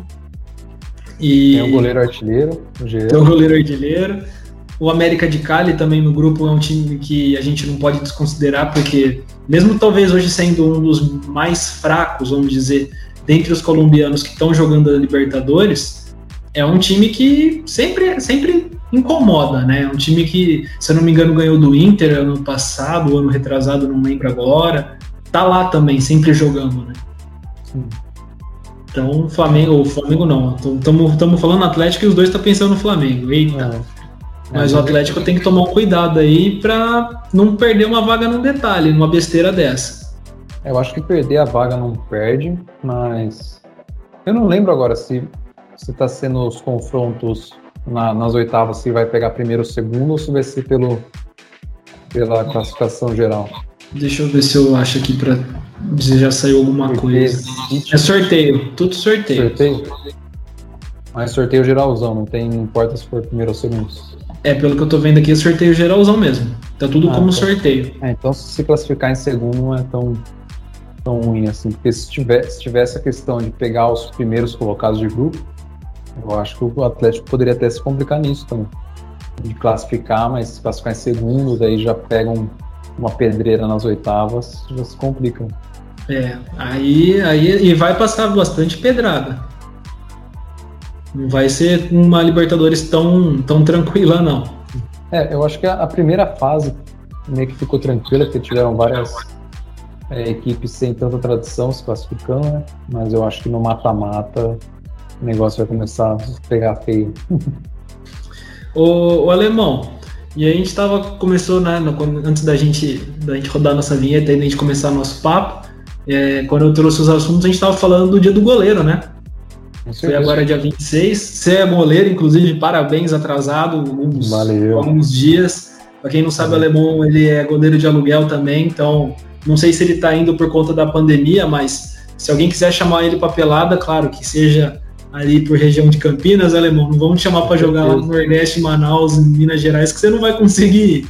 É, não dá, daí o valor não compensa, né? Mas, Mas se quiser chamar o alemão, tem nome? Como é que funciona o aplicativo? Como é que o pessoal te acha no aplicativo? Tem, vocês conseguem pesquisar tanto pelo meu nome lá, eu também consigo colocar uma, passar uma QR Code depois para o pessoal conseguir me convocar aí, depois lá no, no nosso Instagram eu, eu coloco lá se precisar como que, como que tá seu nome no aplicativo? Acho que tá Aleph Dias mesmo. Aleph Dias, tá vendo? É, não é alemão. Da, por conta da pandemia, faz tempo que eu não, não pego nenhum jogo pelo aplicativo. Acho que agora no, no final de semana as coisas vão começar a reabrir aqui em, em São Paulo. Talvez já, já faça alguns jogos aí, mas depois eu coloco lá no, no Instagram pro pessoal, quem quiser convocar. Já. E eu mesmo, Oi, pode falar, desculpa, eu te cortei de novo. Já tô, já tô há dois. Já vão fazer dois anos de aplicativo. Caramba, Lemão, tudo isso? Bem bacana. O aplicativo é, é um pouco mais antigo, né? O goleiro de aluguel. Mas já tô há quase dois anos aí. O Lemão tem camisa, tem tudo dos caras. O Lemão é, é foda, o contrato é que o cara é bom. É, o... quando, quando é. os caras veem que vem o resultado, né, em campo, os caras investem. O cara é, o cara é bom. Ó, olheiros de time, se quiser contratar, tá na idade ainda, viu? Só não deixa o meu chefe saber disso, mas se... Betinho, meu chefe, vai ficar louco, mas. Olha, irmão, é, isso dá uma camisa autografada pro cara. É. Se, se for pro Santos, o Betinho libera. é. O Santos ele libera. Olha, irmão, então vamos. Você acha da gente fazer um top 5 aí pra dar uma homenagem dos melhores goleiros que a gente, que a gente realmente viu jogar, né? Porque aí o pessoal vai falar, ah, mas o Barbosa foi melhor do que fulano, mas eu não vi o Barbosa jogar, entendeu? Gente, uh, vamos fazer uma lista do, dos cinco melhores que a gente viu jogar, o que, que você acha? Bora lá. Você começa, você é goleiro, você faz as honras, o dia foi seu. Obrigadão, cara. Vou, vou chegar num um nome aqui meio polêmico, o pessoal vai falar que a gente esquece do passado, mas é um cara que realmente tem aí há uns 4, 5 anos jogado muito bem e há uns dois, pelo menos, é melhor goleiro do Brasil disparado. E às vezes acho que para quem não é goleiro, ou quem às vezes não conhece tanto a técnica da, da posição, não consegue ver tipo, o quão bom ele é. Mas o. E eu tô falando aqui do Everton do Palmeiras, para mim é o. Fica em quinto lugar do, dos goleiros que eu vi jogar. E é um cara que, além de ser muito seguro de tipo, operar vários milagres. É um cara que você vê a técnica dele também. É difícil ele soltar uma bola, assim, de dar rebote bobo. Então é um goleiro muito completo, cara. Na saída também de, de jogo é, é muito boa a saída dele. Então, acho que do futebol brasileiro, talvez que eu vi jogar, é o mais completo, cara. Fica no quinto lugar, né? É, o meu quinto lugar eu também eu vou falar o Everton, porque o alemão sabe muito mais de técnica, de de como funciona a, os treinamentos e tudo mais, mas faz alguns anos já, né, que o, que o Everton é o melhor do Brasil e não tem não tem muito o que discutir. O Castro é um excelente goleiro, o Fábio é um excelente goleiro, o Vitor foi um excelente goleiro. É, o, uns anos atrás o, Marcelo Groi, né, estava pegando muito também, que saiu do Brasil, mas estava pegando muito. Mas pela consistência e pela é, por ser um dos pilares do time, eu acho que faz alguns anos que eu não vejo um goleiro ter tanta relevância e tanto destaque num elenco e num, num, time, e até mesmo com relação à mídia, quanto o Everton tem. Ele é um cara que é líder dentro e fora de campo, é um cara que pega muito, que sabe, não, não compromete. É raro você ver alguma falha dele, muito raro, inclusive. Uhum. E é um cara que chegou meio desacreditado no Palmeiras. Ele ia ser contratado, já falavam, ah, mas o Palmeiras já tem prazo e já tem Jailson, para que precisa do Everton? Tá a resposta aí, para que precisa do Everton, né? Vou fazer uma meia-culpa, eu fui um desses caras. Tô enfiei o dedo na ferida e rodei ainda, então. Exato. e eu lembro que o Palmeiras pagou, se eu não me engano, um milhão, uma coisa assim, pro, pro Atlético liberar o Everton antes do fim do contrato, que acho que foi seis meses antes. E, e, o Everton foi campeão brasileiro depois disso, foi campeão da Libertadores, campeão da Copa do Brasil, campeão paulista.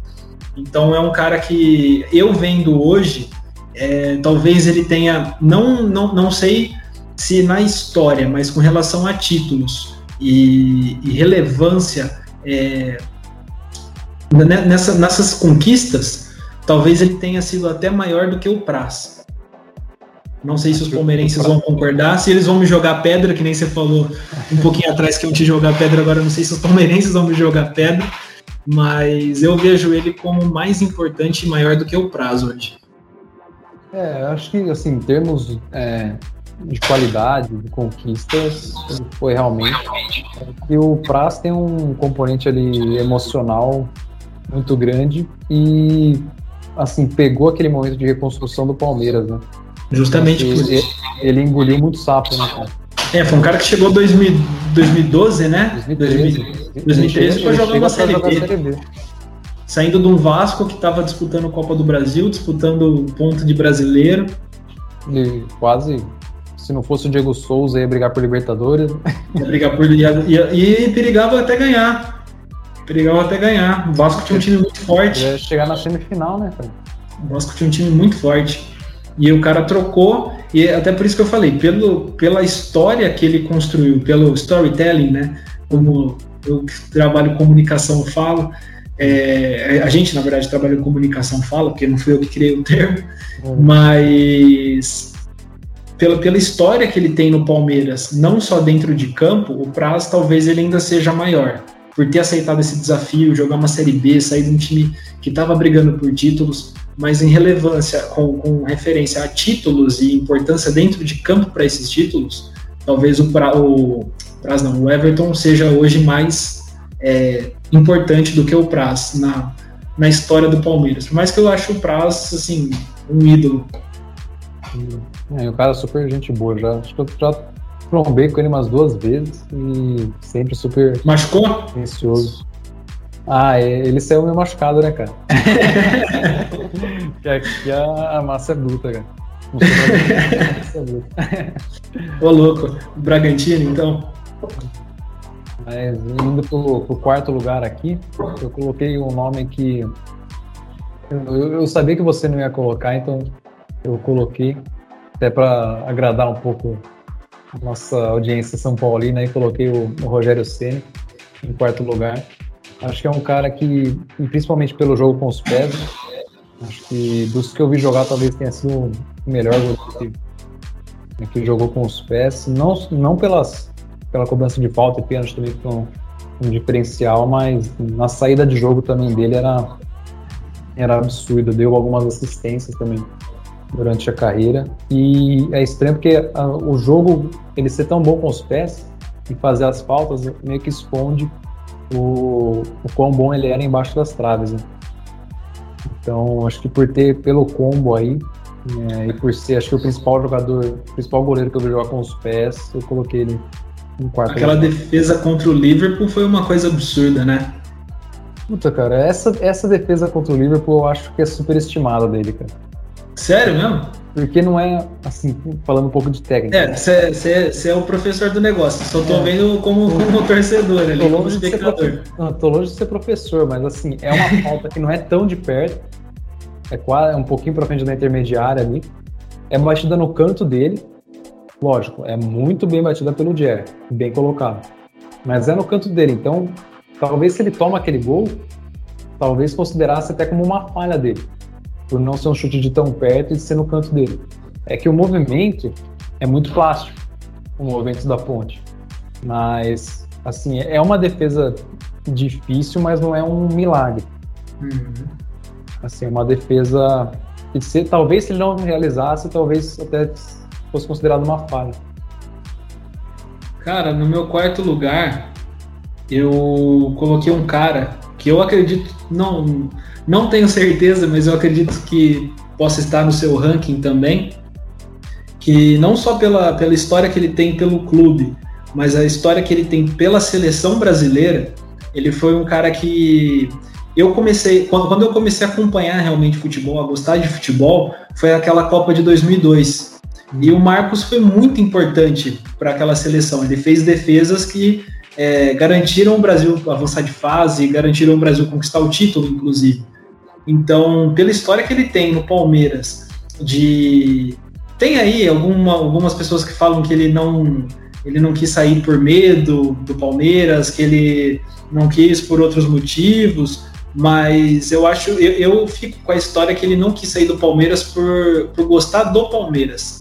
Talvez não até aquela questão que a gente estava falando do, do Diego, né? De estar tá acostumado com a cidade confortável lá, na zona de conforto dele mas eu acho que era uma coisa mais assim, é, é que nem você deixar um filho, é que nem você deixar um, um, um, os pais ir para outro lugar, morar em outra cidade. Eu acho que ele sentiu isso. E é um cara que, pela relevância dele na história do futebol brasileiro, não vou falar que o Marcão não era, era é, tão, tão técnico, tão habilidoso. Ele era bom goleiro, mas ele cometia algumas falhas. Só que pelo carisma, pela história que ele construiu no futebol, você não pensa no, no, no Marcão nessas, nessas coisas. Aquela frangada contra o, o United, que ele saiu caçando borboleta, é, alguma uma outra coisa que ele fez, ele tinha uma certa dificuldade às vezes em bater tiro de meta. Então é um cara que talvez na técnica não fosse tão fundamental, não tão fundamental, não, tão é, aprimorado, mas ele foi fundamental na história do futebol brasileiro, né? Sim. É, eu acho que com o Marcão, realmente ele tá, ele tá na minha lista, que era o, era o próximo é. nome. Mas eu acho que ele é meio que similar ao que acontece com o Cássio. Que o, o Cássio também não é um goleiro é, tão apurado tecnicamente, mas é um cara que no momento grande o cara cresce. O, já é grande, né? O, o Cássio já é grande, mas assim. É, isso é o legal também da posição do goleiro, porque a gente falou muito da técnica do Everton, mas tem também muito negócio de, de peeling, cara. Principalmente em jogos decisivos. Às vezes o goleiro, o melhor goleiro tecnicamente, às vezes não é o cara mais adequado para uma decisão, porque às vezes tem alguma tomada assim de decisão e o cara tem que ser mais arrojado. E às vezes, vamos dizer assim, se ele seguir o, o, o passo a passo ali da, da posição, às vezes ele vai, por exemplo, o Cássio, às vezes ele se posiciona um pouco errado. Mas às vezes é um feeling do cara, putz, acho que o cara vai chutar aqui nesse canto. Às vezes o cara escolhe um canto, tá ligado? Inclusive teve um gol esses dias que ele, que ele tomou que eu até falei, nossa, ele tá deslocado pro lado. Acho que foi o do. Contra São Bento, não foi? Acho que foi. Ele, tava, ele já tava deslocado antes do cara bater. O cara chutou no contrapé e não chegou. Então, assim, no, pro, principalmente para os campeonatos de pontos corridos, é melhor você ter um goleiro que nem o Everton. Porque dificilmente ele vai tomar um gol assim defensável. É, mas num, nas decisões, às vezes é, é melhor você ter um, um Marcão, Marcão, um Cássio. Então, realmente, eu acho que por essa identificação e por ter conquistado o que ele conquistou e a diferença que fazia nas disputas de pênaltis também, né? Palmeiras ganhou muita coisa por conta dele. Se não fosse o Marcos, não, não teria ganho. Então, realmente, acho que tem, merece estar no nosso top 5. Agora é o top 3, né? É, do meu aqui. É, o Marcão seria o meu. O Marcão seria o meu top 3, então acho que pode o seu terceiro colocado. Meu terceiro colocado é um cara que eu acredito que esteja nas cabeças do seu, se não no primeiro, que até você talvez tenha esse cara como referência quando joga, né, Alemão? Que inclusive eu, eu te chamo de alemão, eu te chamo de alemão, então é o Manuel Neuer, que é um cara que ele até de certa forma, acredito que por conta da eliminação do Bayern para o PSG, é, não sei se a carreira dele vai ter tanta relevância, vai, vai ter relevância, mas não sei se vai ter tanta longevidade como titular do Bayern. Mas é um cara que nesses últimos anos, tudo que ele conquistou, o tanto que ele fez pelo futebol, tanto da Alemanha, não, tanto do Bayern quanto principalmente da Alemanha, foi algo assim assustador. Ele salvou a gente da Argentina ser campeão aqui no Brasil, né? Exato, teria que ser herói nacional, cara. É, ganhar a medalha de honra ao mérito. Tem uma estátua do, do Neuer do lado de fora do Maracanã. Do lado do Pelé. É. Abraçados dois. é real. E assim, falando do Neuer, é, além de disso, de todas as conquistas, de tudo que ele representa para o Bayern, para o futebol alemão, representou uma, uma revolução na, na função. É, a, Ale, a, Alemanha não seria campeã em 2014 se não fosse por conta dele, não só por defesas decisivas, mas pelo estilo de jogo. Né? Ele permitia que o time jogasse muito mais à frente, fazendo a cobertura ali. Ele virou um líbero, né? Uma espécie de líbero em alguns jogos. Então, foi um, um cara que revolucionou a posição e fazendo assim no maior nível possível. Então, e além de também jogar muito bem com os pés, né? Uma qualidade absurda na saída de bola também. Então, para mim, foi o cara assim mais completo e que mais agregou a posição e até era o meu meu top 1 aí e até é o, é o cara que mais influencia assim. O... Olha, irmão, tô queimando tudo meus top, velho. É, eu, eu... Na, verdade, na verdade você antecipou nas primeiras posições. Né? Pô, louco.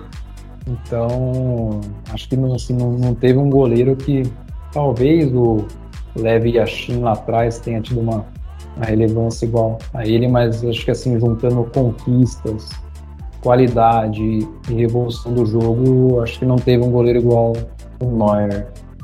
É, um cara de muita relevância no futebol internacional, né? Não só o futebol do, da, do campeonato alemão e nem da seleção alemã em jogo que não vale nada. O cara foi referência numa Copa do Mundo, né? É, e, isso que eu falo, ele fez tudo isso assim, jogando no, no, no, no principal nível do, do, futebol mundial. Uma coisa é eu querer fazer cobertura aqui jogando no Campeonato Amador de Valinhos, outra coisa é o cara fazendo uma, uma Champions League em Copa do Mundo. Porque é, é, cara, um movimento super arriscado, essas coberturas de você sair no, no meio do campo para cortar uma bola. Porque, cara, você é o último recurso ali. Você errou, fatal, dificilmente. Se der merda, a culpa é tua, basicamente. Exato, então é assim, é, é, essa cobertura que ele fazia é um negócio muito difícil, mano. é mais difícil do que parece. Então, até, acho que até por isso que eu valorizo ainda mais o que ele faz. Meu, você já falou seu top 1, né? Eu acho que a gente vai pro top 2 agora, né? Isso. O meu top 2, cara, foi um, um goleiro que eu, eu cresci acompanhando a evolução dele. Eu cresci. A evolução não sei, mas assim, a consolidação dele, talvez. Foi um cara que eu vi ficar maduro no futebol. Foi um cara que eu vi criar relevância e, e de certa forma, até uma. uma o pessoal ficou meio bravo, sabe, quando ele saiu do time, que não, não fazia sentido ele sair naquele momento e, e do jeito que ele saiu foi chutado, foi escorraçado e não é o Navas, que, que a gente comentou um tempo até, um comecinho aí que ele foi chutado pelo, pelo Real Madrid, mas é um cara que teve uma relevância também no mesmo sentido do Neuer. Para a seleção que ele atuava, é, foi um cara que passou por dificuldades, foi um cara que construiu muita coisa dentro do futebol, ganhou títulos e foi um cara que jogou num dos talvez um dos melhores times no papel da história do futebol mundial, que foi o Casillas, né? O cara, ele. Eu tava na dúvida se era o Tchek ou o Casillas. Não, não, o Casillas. Porque, cara, ele foi um jogador que jogou um jogador que jogou é meio óbvio, mas ele é um jogador é. que estava nos Galácticos do Real Madrid, é um cara que foi campeão do mundo com, com assim, uma, uma importância muito grande. É o campeão do mundo, digo, da Copa do Mundo, né? E, e, ele é um cara que passou por problema cardíaco, teve infarto esses tempos atrás, aí, alguns anos atrás, e ele foi. Ele parece que é, é uma escola, né? O Real Madrid tem uma mania de chutar certos ídolos é, para chutar para outros cantos da Europa e, e, o cara você vê que ele ainda tem um nível para atuar. A mesma condição que eles fizeram, a mesma coisa que eles fizeram com o Navas, chutando o Navas, que ele caiu no PSG e tá sendo o goleiro que a gente é, tá vendo hoje, talvez até ele seria o meu goleiro top 6 ali.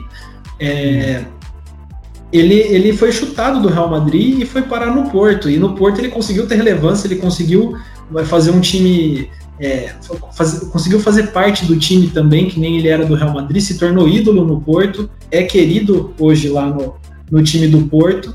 Se eu não me engano, até ele tem alguma posição de diretoria, não sei se ele tem mais, se ele já teve, eu sei que ele estava ou estava sendo cotado. Eu sei que ele, ele chegou até nessa. que é, é, comum no Brasil, né? A gente pega os caras que se aposentaram e vão pôr na diretoria para trabalhar na função de relacionamento com o elenco. E ele era mais ou menos isso lá. E foi um cara que me, me marcou muito. É, é, para mim é meio impossível não é, lembrar de Real Madrid e não lembrar do Casillas. Ah, é, acho que concordo com tudo que você disse, é, só com exceção a questão de nível técnico. Eu acho que ali quando ele saiu, acho que ele já não estava mais performando a nível de um goleiro titular de Real Madrid. Acho que ele estava ainda num nível, lógico, de futebol europeu, até porque foi para o Porto e foi titular lá. Mas eu acho que, principalmente, você pega. A, a, ele é titular na final da, da Champions contra o Atlético, e ele falha no primeiro gol, no gol do Atlético. E se não fosse ali o gol do Sérgio Ramos no final do, do jogo, teria sido fatal para aquela final. Então eu, eu, eu já via que ele, assim, no, no penúltimo no último ano, ele já tinha tido uma, uma queda técnica, mas não justifica o cara ser chutado do... É, é isso que eu ia falar. O que eu quis dizer, na verdade, é que a, o jeito que eles tiraram o, o, o Cassidias foi uma coisa que que impactou negativamente. Os torcedores do Real Madrid ficaram puto da vida, porque pô, o cara era ídolo no time, é, ainda é ídolo do time. E ele não lembro com quantos anos ele saiu do, do, Real, mas ele já não era, que nem você falou, um garoto. Ele já estava numa, uhum. numa, num nível técnico abaixo de quando ele estava no auge. Ele já estava comprometendo em alguns momentos. Uhum. Mas ele é um cara que merecia o respeito do Real Madrid, né? Merecia ah, ser um cara que mesmo que é que a gente também não sabe como que é a cabeça do jogador, né? Às vezes você fala, é fácil falar isso, mas o cara não quer aceitar que ele tá falhando, que ele já tá caindo do nível técnico dele, que ele vai ter que aceitar o banco. Às vezes o cara não quer aceitar o banco, né? É, tem isso também, é muito. Assim, a gente, a gente fica sabendo do, dos bastidores, mas sempre é a versão de alguém. Sempre não a versão de alguém aconteceu de fato. Eu estava até vendo a idade dele, que ele está com 39 anos hoje. Então ele saiu do Real Madrid acho que em 2015. Não são 5, 6, é, ele 33. com 33 anos. Não tava, não era mais um garoto, mas não era uma idade tão avançada para para goleiro principalmente. Eu acho que o Everton tá com 30, 32, 31 agora. Então, acho que é, mas eu já via que ele vinha tendo uma queda ali técnica mas não justifica nada porque é um cara realmente gigante no. Construiu uma história muito bonita, né? No futebol europeu, numa época assim, principalmente na, naquela de 2008, quando a Espanha quebra o jejum, né? E começa ali aquela sequência de títulos, ele também foi sempre foi muito relevante, sempre, acho que assim, não, não teve defesas assim que marcaram, né, nessas conquistas com a seleção, mas sempre foi um cara seguro, né? nunca comprometeu. E ele era a questão da, da importância dele também era pela liderança que ele tinha sobre o grupo, né? Ele era um cara influente, um cara que é, eu, eu, pelo menos não lembro de ter visto falar que se envolveu em polêmica, em briga, em, em discussão com, com, companheiros de time. E ele era, era um líder na seleção espanhola. Tanto que, se eu não me engano, quando a Espanha conquistou o título, o primeiro jogador que foi entrevistado foi ele. Que aí ele deu o um beijo na, na, atual esposa dele do, na, na, entrevista ao vivo. Não sei se você lembra disso. Lembro que teve alguma coisa. Até na hora, ele... que, eu pesquisei, na hora que eu pesquisei a idade dele, eu vi a, o nome da mulher, eu falei, eu lembro dessa, desse nome aqui. Teve alguma coisa que ela ficou famosa, realmente é, na e... entrevista pós-jogo. Que ele deu o um beijo nela, falou que acho que amava ela e voltou correndo para comemorar. E eu acho que ele foi o primeiro jogador a ser entrevistado. Então você vê, é um título, foi um título inédito, que o primeiro jogador entrevistado foi ele. Então a gente percebe a importância que ele tinha para aquele time, né? E não era um time assim que não tinha ninguém, né? Era o principal time da Espanha de, de todos os tempos. Com um estilo que ele, se você fosse ver, ele não era é, peça-chave para o esquema de jogo. Sim. A gente está falando daquele Barcelona que começou, estava começando talvez o tic-tac ali. É, já tinha ganho a, a, primeira Champions, então era um, um estilo de jogo consolidado já. Já Sim. tinha a equipe, a Espanha já tinha ganho a Eurocopa também, né? Não com o tic-tac, mas era um time já certamente de uma maneira ali consolidado. Foi um período muito bom para a Espanha. Ganhou a Euro 2008, a Copa 2010 e, se eu não me engano, a Euro 2012, em cima da Itália, né? Isso nesses três títulos e meio que era o mesmo time do Barça e o Barça tinha as conquistas de Champions também, então foi um, uma geração ali muito vitoriosa, né? tanto nos clubes quanto na, na, seleção. E o seu segundo, quem que é, Alemão? Cara, daí não tem como deixar de fora o que para muitos é o, o melhor goleiro de todos os tempos, de uma relevância absurda para tanto para Juventus quanto para seleção italiana. É, acho que ele não ter uma Champions é uma das grandes injustiças do, dos deuses do, do futebol. Mas é para mim o, o, segundo melhor goleiro de todos os tempos que eu vi foi o, o Buffon. É, e acho que em termos de conquista e assim, o cara tá tanto tempo jogando nesse nível e o cara ainda conseguir se motivar a seguir treinando ali no dia a dia e, e jogando nesse nível é, é algo que, para a gente que é da posição, acho que é, é, diferenciado do que a gente vê nos outros goleiros. E eu só não coloco ele como principal goleiro por conta do, de todos os pontos que eu citei do, do Neuer. O Buffon ele é espetacular tecnicamente, mas não apresentou nenhuma é, revolução para a posição. E não tem uma saída de jogo também tão boa. Mas acho que em termos técnicos de conquista, a seleção não tem o que falar. Pode ser um preciosismo meu, até por não levar em conta essa questão de que você falou da saída, da, da, saída de bola, que até na época, a, a, atualmente é muito trabalhado, é muito cobrado isso, né? Mas talvez na época do, do maior auge do Buffon, que para mim foi ali a, a partir do momento da conquista da Copa 2006, é, não era uma coisa que era tão cobrada do goleiro, né? Não era uma coisa que, que fazia o, o, goleiro ser importante, não, não tinha essa, uhum estava talvez começando a mudar a mentalidade ou surgir esse conceito de que o goleiro também era membro do time e precisava participar do jogo. Mas meu top 1 é o Buffon, cara. Porque eu, eu lembro daquela Copa 2006, eu assisti na casa da minha avó com meus primos e, e para mim era meio que impossível ganhar da França com o Zidane. Era, era uma coisa que a Itália tava ali de azar, e realmente estava como azarão, é, a França era muito mais elenco, tinha um camisa 10 que, sabe, dispensa palavras, que era o Zidane, que num lance de. achava tão diferente assim a, seleção italiana? A, a, seleção francesa ela foi mais. mais ela, ela tá, era a favorita para ganhar. É, mas por, por, conta, por, conta, por conta da Copa, né? Não por, por conta da Copa. Times, eles eliminaram, bem... eles eliminaram o Brasil, que era considerado uma seleção que era potencial candidata a título, né? que, que teve aquele fatídica história do meião do Roberto Carlos, que na verdade falaram que eu estava vendo outro dia um, um, vídeo que foi uma falha de cobertura que não, não deu certo lá, mas enfim. E, e o Zidane ele ter perdido a cabeça, se você for pensar o jogador mais importante daquela final, foi o Materazzi. Sim. Porque ele tirou o cara que era literalmente o crânio do time deles, do time da França. Era o, o Zidane é um cara que tem um nível técnico, acho que até hoje, se pudesse ele para jogar no meio campo, ele é um cara que tem um nível técnico totalmente diferenciado. Ele é um cara que não, não sei se ele, por conta de, de da idade dele, seria aguentar um ritmo de jogo. Mas é um cara que se você der a camisa 10 para ele, ele faz milagre até hoje.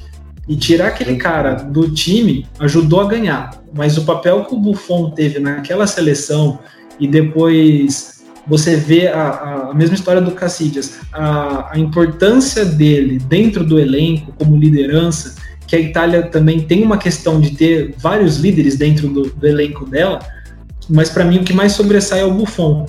E é um cara que eu sempre gostei não só do jeito que ele jogava, mas do jeito que ele era também.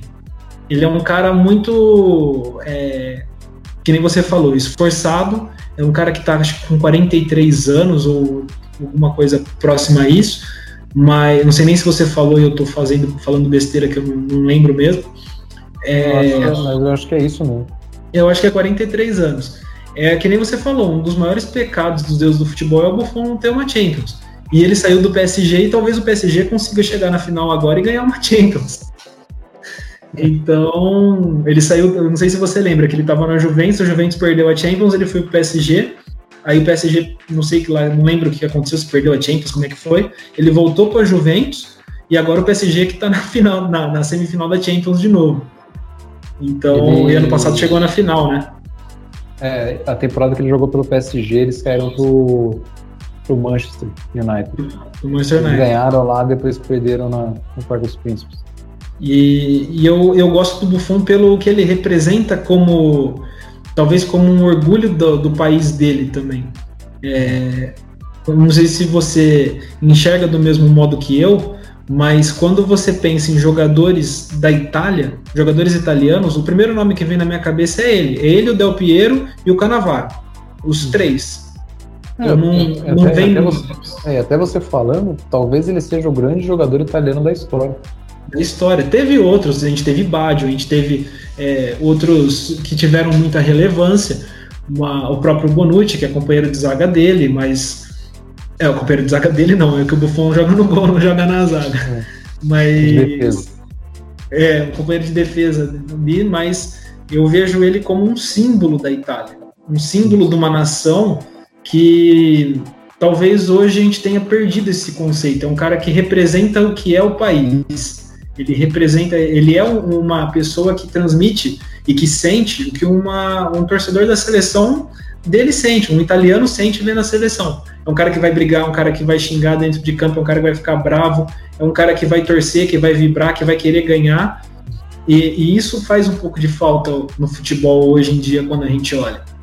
É, a gente vê o Everton comemorando, por exemplo, uma defesa, comemorando que o time fez um gol, a, a, vibração desses caras, do próprio Cássio, que comemora, não sei agora como é que ele tá, mas o, comemorava bastante, o Thiago Volpe comemorava bastante.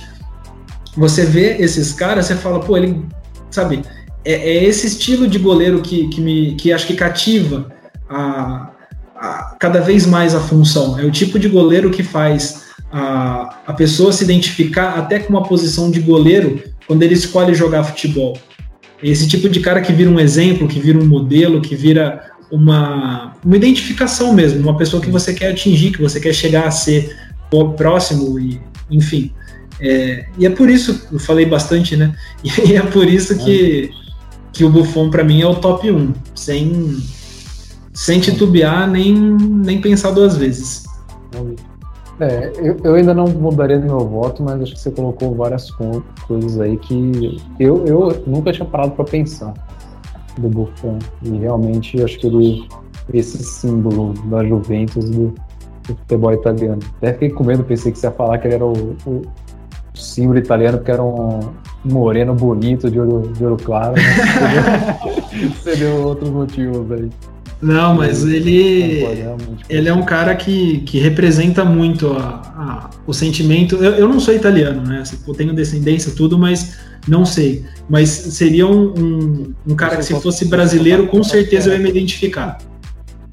Oi? Pelo sotaque, eu pensei que você era italiano, cara. não, eu sou do interior.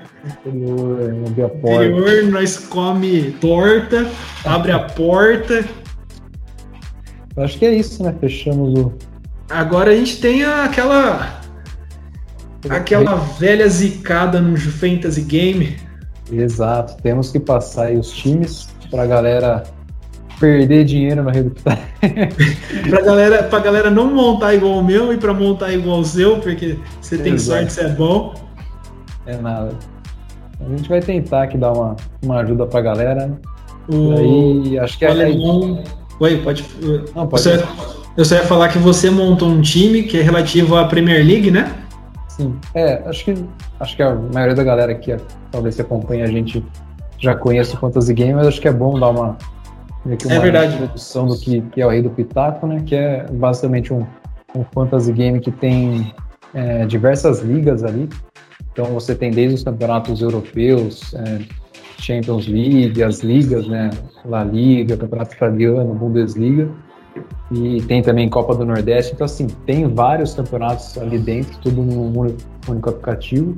E são sempre. É, você escala ali para rodada, né? Não é que nem, que nem o Cartola que tem as 38 rodadas e você tem sempre ali o, o seu patrimônio. A cada rodada você tem um patrimônio específico para escalar para aquela determinada liga. E também tem diferentes tipos de ligas que você pode disputar. Né? Aqui o que eu vou passar para vocês é a, a Liga Dobronado, que são... Peraí, 50... peraí, peraí, peraí. Ó, só uma coisa antes. Rei do Pitaco, patrocina nós, hein? Exato. Por favor, dá essa força aí. Tenho certeza que a gente vai levar uma galera aí para jogar alguém. Vamos mesmo. É, é, então, o time que eu vou dar aqui é do de uma liga dobronada, que é basicamente você tem 50 pessoas ali nessa liga. Quem ficar do 22 lugar para cima ganha o dobro. É, daí depende da lei que você for entrar, né? Eu entrei aqui numa de 5 reais, então se eu ficar acima dessa, dessa posição eu vou ganhar 10. Eu gosto muito desse tipo de liga porque é, você é meio que parecido com Cartola, que você tem que escolher ali os melhores jogadores da rodada. É, porque dependendo de uma outra liga que você for escolher, você tem que ser um pouco mais, mais arriscado. Então eu prefiro a dobronada por conta da. e premia mais a, a regularidade. Então a gente vai de, de Premier League, né? O time que eu vou passar para vocês aqui. Vou começar pelo, pelo gol. O gol, acho que até uma, uma escolha que eu fiz aqui meio não tão ortodoxa, é o Ilan Meslier, não sei se eu estou pronunciando certo, goleiro do, do Leeds. É, é que para goleiro estava meio difícil essa, essa rodada. É, o Ilan Meslier é um goleiro que ele faz bastante defesas, que é uma, lógico, para goleiro é uma estatística boa ali pro, pro game, e eu gosto de escalar goleiros assim, porque você não fica tão dependente do saldo de gols. O saldo de gols também é que nem no Cartola, são cinco pontos, e a, a maioria dos scouts são meio que parecidos, no Rei do Pitaco. Então eu gosto de escalar goleiros que façam mais defesas para não depender tanto de saldo de gols, mas ele tem uma, um potencial de saldo de gol porque é contra o Brighton, que é um time que tem um ataque tão bom, então por isso eu, eu escalei ele. Daí indo para a zaga, eu fui com o Antônio Rudiger e Romain Sass, do Wolverhampton. O Chelsea vai pegar o. Deixa eu confirmar aqui. O Chelsea vai pegar o Fulham dentro de casa, e eu acho que é o melhor confronto aí da rodada para o Chelsea, né? Eu acho que a diferença técnica é o confronto que tem mais diferença técnica. E o Roman Sass é o, o Wolverhampton, deixa eu confirmar contra quem que é. Ele tem um confronto bem, bem favorável também. Vamos lá de Wolverhampton. É contra o West Brown. É, é fora de casa, mas o West Brown também está ali brigando contra o rebaixamento e a, a vaga do, do Wolverhampton tem tido boas, boas atuações, tanto o Roman Sass quanto o Willy Bowley também é uma boa, uma boa opção. Matheus Pereira não pode complicar, né, Pode, até na hora que assim, eu sempre começo escalando a defesa, daí quando eu fui pro ataque, eu falei, nossa, mas o West Brown tem, tem o, o Matheus Pereira, mas é meio que o Andorinha ali não. Acho que o Mandorinha não vai fazer verão nesse jogo aqui. É, e também acho que para os zagueiros a, a tática que eu tento usar é, é a mesma.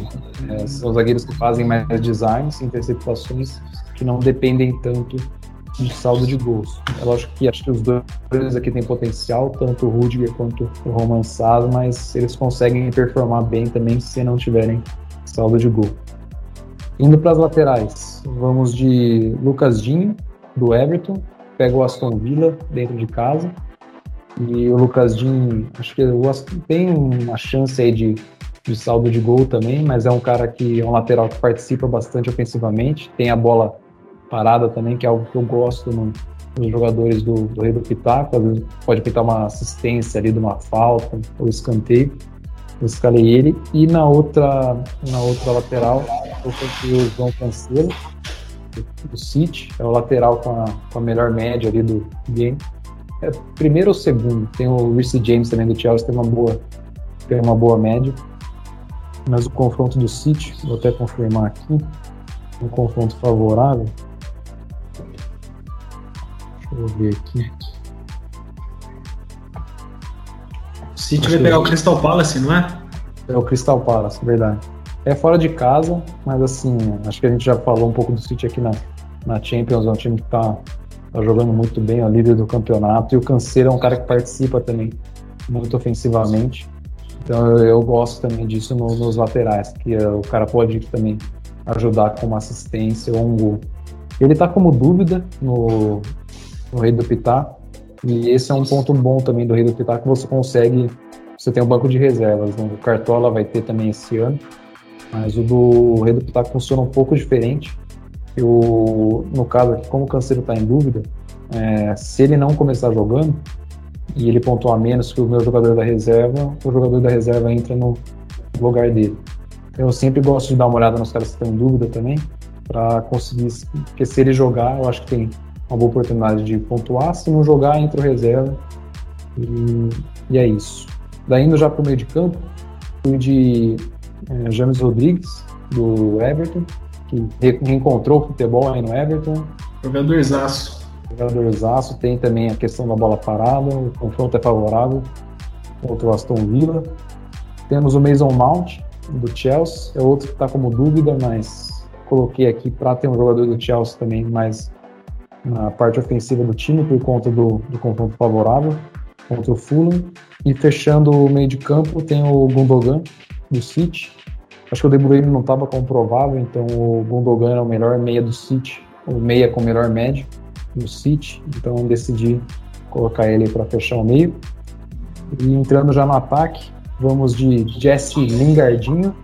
Vixe, isso tá indo bem, hein?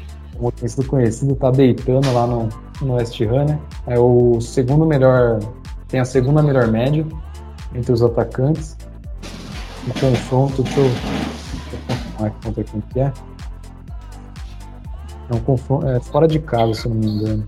O West Ham, deixa eu ver aqui. É, contra o Burnley. Contra o Burnley. É um, não é um confronto assim tão favorável. Acho que o Burnley também não é nenhum bicho papão, mas não é um confronto tão fácil, principalmente sendo fora de casa. Mas o, o Lingardinho tá jogando bem dentro ou fora de casa, tá com uma média espetacular de 9.25 por jogo. Então acho que meio difícil deixar ele de fora. E fecha o ataque o Son e o Kane. É segundo, o Kane é o melhor médio, o Son é o terceiro. E o confronto também é favorável. Marco é contra o Sheffield United, Sheffield lanterna do, do inglês. E esses caras com, essa, com essas médias não tem como deixar de fora. Então esse é o, o time aí. Tô, tô, bem confiante, cara. Acho que tem boas opções aí. Fala seu banco, é, Lemão. Vamos de banco também? Ô, oh, vamos de banco também. Vamos lá. O goleiro, eu coloquei o Emiliano Martinez, do Aston Villa, mas foi simplesmente por, porque tinha dinheiro. Porque não. Então, Livre não, espontâneo, mamãe mandou. É, não, porque uma coisa bacana também do, no banco do Rei do Pitaco é que você não precisa escalar o banco necessariamente. Então, o que, que eu faço? Normalmente, como eu já escalo um goleiro que é quase certeza que ele vai jogar, eu uso, ao invés de gastar dinheiro com o goleiro, eu pego e escalo o banco só de lateral para frente, lateral, zagueiro, meia e atacante. E daí sobra mais dinheiro para eu colocar reservas melhores, tá ligado? Boa dica, boa dica pro pessoal. Então, mas como tinha sobrado dinheiro, eu peguei e coloquei ele só para se acontecer alguma coisa com, com o goleiro do Leeds ele, ele jogar. Mas daí, já falando aqui do lateral reserva, eu coloquei o Aurier. É um cara que, assim, não tem ah, estatísticas tão boas, então ele depende mais do, do saldo de gols. É que não tinha, não vi nenhuma alternativa melhor que ele, basicamente, então... Pela justificativa. Cara, é, vocês vão ver que, assim, nos campeonatos de, de, pontos corridos nem tanto, porque sempre tem 10 ou 9 jogos, então acaba tendo bastante opção. Mas quando você pega, por exemplo, às vezes um estadual uh, ou paulista que tem menos jogos, cara, às vezes você vai ter que escolher o menos pior, infelizmente. Então o Aurier foi mais pensando no, no saldo de gols mesmo. Daí o zagueiro reserva foi o Laporte, do City. Ele é um baita zagueiro, mas no, no game também não tem estatísticas tão boas, mas o City tem uma chance de sair com saldo de gol. Então eu fui nele também mais por conta do saldo de gols. O meia reserva foi o Sigurdsson, do, do Everton, cara que eu sou fãzaço também. Tem, pode ter também a, a bola parada. Lógico, no Everton tem bastante gente aqui que pega a bola parada, tem o James Rodrigues, o, o Jim, então. Mas normalmente pênalti é o mais o Sigurdsson que bate. Então também é um cara que pode ter é, boa pontuação aí com o Everton. O Everton tem um confronto favorável com o Aston Villa. E fechando o ataque, um nome meio, talvez que a galera não conheça muito, mas é um cara que está fazendo muito gol na Premier League, que é o Patrick Benford, do Leeds. Talvez seja o principal nome do Leeds aí nessa, nessa campanha. E até pensei em colocar o Salah, mas como é contra o United, eu. Deixa achei, quieto. É, achei o Patrick Benford mais na fase que o Liverpool tá, deixa quieto. Aliás, eu acho, eu acho que também não, eu não tinha dinheiro para escalar o Salah. É, não é. Mas acho que mesmo se tivesse, acho que eu ia com o Agora é, a, agora é a liga que ninguém vai escalar, porque não, não precisa escalar assim que vai dar, vai dar ruim? Cara, mas é, acho que ainda mais você vai escalar na. Se vocês forem escalar em, na liga gratuita ou em algumas ligas mais arriscadas, às vezes é bom fugir do, dos nomes mais são mais consenso. Né? Então, às vezes você fala, putz, esse time é meio, meio loucura, mas às vezes a loucura é o que dá certo no Rei do Pitaco. Ele só tá tentando amenizar o time o que eu montei aqui, que foi simplesmente num feeling. Tem algumas coisas que eu levei em conta, é claro, a média dos jogadores, se eles estavam dentro ou fora de campo. Ó, dentro ou fora de campo é ótimo. É, bom tá dentro de campo, vou pontuar mais. É, eu tô escalando Gandula para jogar. Mas você sabe que, cara, uma vez eu tava jogando um, um adendo rápido, tava jogando um campeonato aqui em Valinhos e a gente ganhou o jogo e tal, e depois teve uma reportagem no jornal sobre o jogo, né? E teve um jogador do nosso time que fez um gol de falta. O Cid, meu amigo lá de, de Louveira, ele fez um gol de falta. Abraço, Cid. Abraço, Cid. E daí ele ficou todo animado. Putz, vai sair no jornal e tá, né? Do nada a gente pega a reportagem.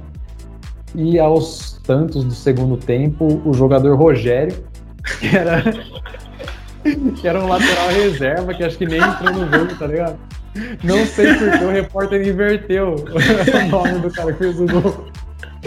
Então a gente até brinca que o, o, Rogério foi o primeiro jogador a fazer um gol do banco de reserva. Mas, que eu assim, adorei foi, foi uma vez que um cara do banco fez gol. sem estar no jogo, sem ter entrado. Sem estar no jogo. O gol, gol que o Pelé não fez, né? Eu até... O gol que o Pelé não fez, talvez ninguém fez esse gol também. Exato. Nossa, é foi um erro de, de cognição aí que eu tive. É, mas eu usei muita ideia do cara estar tá jogando na casa no, como mandante ou como visitante, né? As, as, levando em conta as médias que eles têm como mandante e visitante e alguma uma certa explicação. Não vou ser tão técnico que nem o alemão, porque, como eu falei, foi muito feeling. Eu comecei com ele, aquele que a gente fala que só pula para a direita. Sabe quem é, alemão? E tá, tá jogando bem. É tá assim, jogando bem. Tá, tá jogando bem para ele. Pegou demais contra o Palmeiras, daí no, último, daí no último lance deu uma entregada, né? É, mas são coisas que acontecem, né? Eu acho que é, vão pegar o pé do cara, lembrar do, do, do como queimaram ele no Flamengo, mas. Ah, que é o Alex Muralha. Queimaram, mas ele, ele se queimou também. Ele se queimou, ele se queimou. Oh, mas falam que, pelo que eu tenho. É, que, eu vi, que eu vi sobre ele, não lembro. Foi algum jornal que eu li, alguma coisa, reportagem na internet, que ele é um cara muito esforçado, irmão. E ele ficou muito sentido com, com o jeito que foi. É, não tratado, mas o, o, o, peso que caiu nas costas dele, né? Então é um ah, cara que tá dando a volta. Esforçado eu também sou, cara, mas assim. É... Ah, alemão, vá, mas você não é profissional, o cara tá lá, mas, pô. Mas, mas, exato, tipo, quando você é profissional, você sabe que, cara, ainda mais jogando num time do nível do Flamengo, não dá pra você ficar errando todo o jogo. Não, não dá. Por isso que ele saiu, né? Exato. Mas é um cara que tá dando a volta por cima, eu tô feliz por ele e Assim, é uma coisa que eu não, não vou ser é, bairrista, mas ele vai jogar contra a Ferroviária, eu sou daqui de, daqui de Araraquara, né? E eu acho que o Muralha é uma boa opção para você. Se você quiser seguir, se não quiser seguir, tamo junto.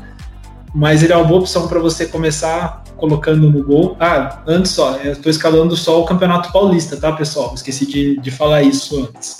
Uhum. Na minha dupla de zaga, tem um cara que eu gosto do futebol dele. Na verdade, eu nem sei se ele vai jogar, porque ele, mas eu acredito que sim, para pegar ritmo de jogo, pela suspensão que ele teve na Libertadores, que é o, o Alain Imperiur, que ele, na verdade, acho que seria Imperier, né? O pronúncia certa, mas todo mundo fala Imperiur, então. Não, bem com francês aqui não, né? É, é Imperiur. Eu, eu, a única francês que eu sei é croação, o resto eu não sei nada. e o Léo do São Paulo, que também é, eu, faz um tempo que eu não acompanho o São Paulo, como, como o time está jogando, não sei que está jogando bem.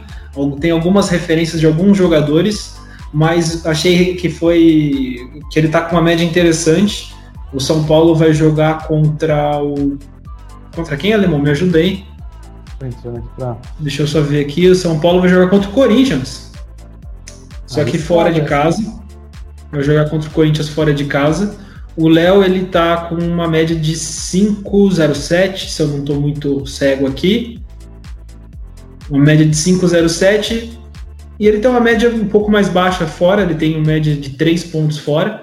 Mas eu achei que é uma opção interessante, eu escalei ele. Foi mais no feeling do que na, na, na ponta do lápis. Tem umas outras opções, mas eu não vou, não vou falar deles, vou deixar para o meu, meu banco. É, na, na lateral. Oi? Acha que o São Paulo leva o clássico? Ah, o São Paulo tá embalado, né? O Corinthians ele tá embalado no Paulista, mas ainda não tá convencendo. Eu acho que o, São Paulo tá, tá mais entrosado. Pode ser que o fator casa pese para o Corinthians, que mesmo sem torcida, São Paulo não tem um retrospecto muito bom jogando no, em Itaquera, né? Hum. Mas eu acho que o São Paulo vai, vai ser perigoso. Eu chutaria um empate. Só, hum. só para te dar mais insumo aí, a gente estava gravando enquanto estava tendo o jogo do Corinthians, mas perdeu de 2 a 0 pro Penharol. Aqui, Sério? 2 a 0 Penharol? Meu 2 a 0 Caramba! Eu vi que o São Paulo tá ganhando aqui de 1 a 0 hum. Tava acho que no intervalo é, 1 a 0 contra o Rentistas. Tá acabando o jogo já. Então é mais um ponto que. Só fortalece o seu argumento. Só fortalece o argumento. Hum. E na lateral eu coloquei também de São Paulo o Igor Vinícius, é um jogador que, se eu não me engano, veio da ponte, né, Alemão? Sério? Não, não sabia.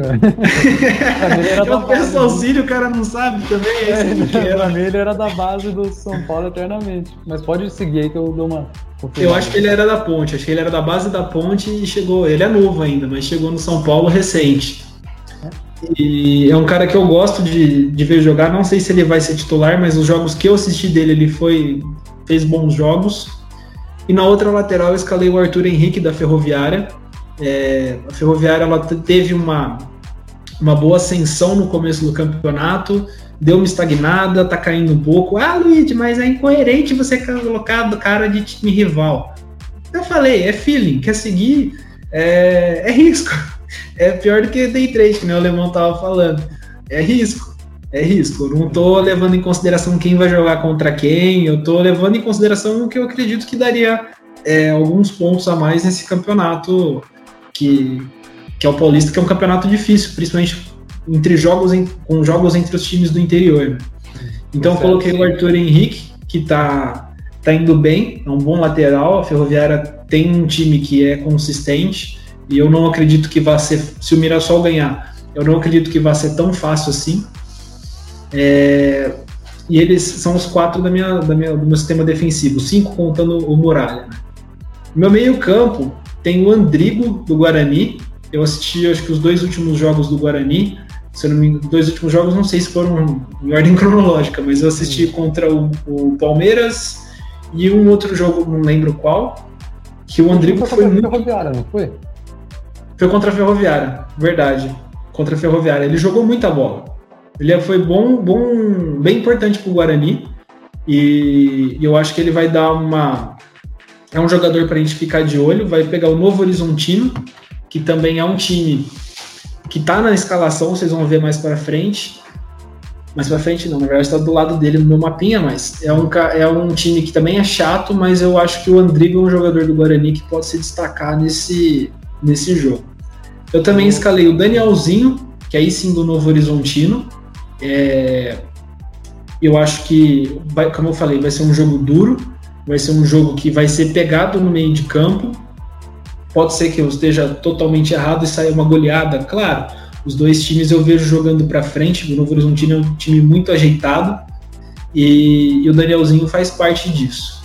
E um outro jogador que eu escalei, que é um cara que já rodou por vários times no Brasil, já teve times de maior expressão, é o Rondinelli, já jogou formado, se eu não me engano, no Grêmio, ou jogou no Grêmio muito novo, depois foi pro Palmeiras naquela troca que fizeram com o quinto jogador que nunca chegou no Palmeiras, né? Falam ainda brincam que, foi, brincam que foi o Dudu, o quinto jogador que chegou.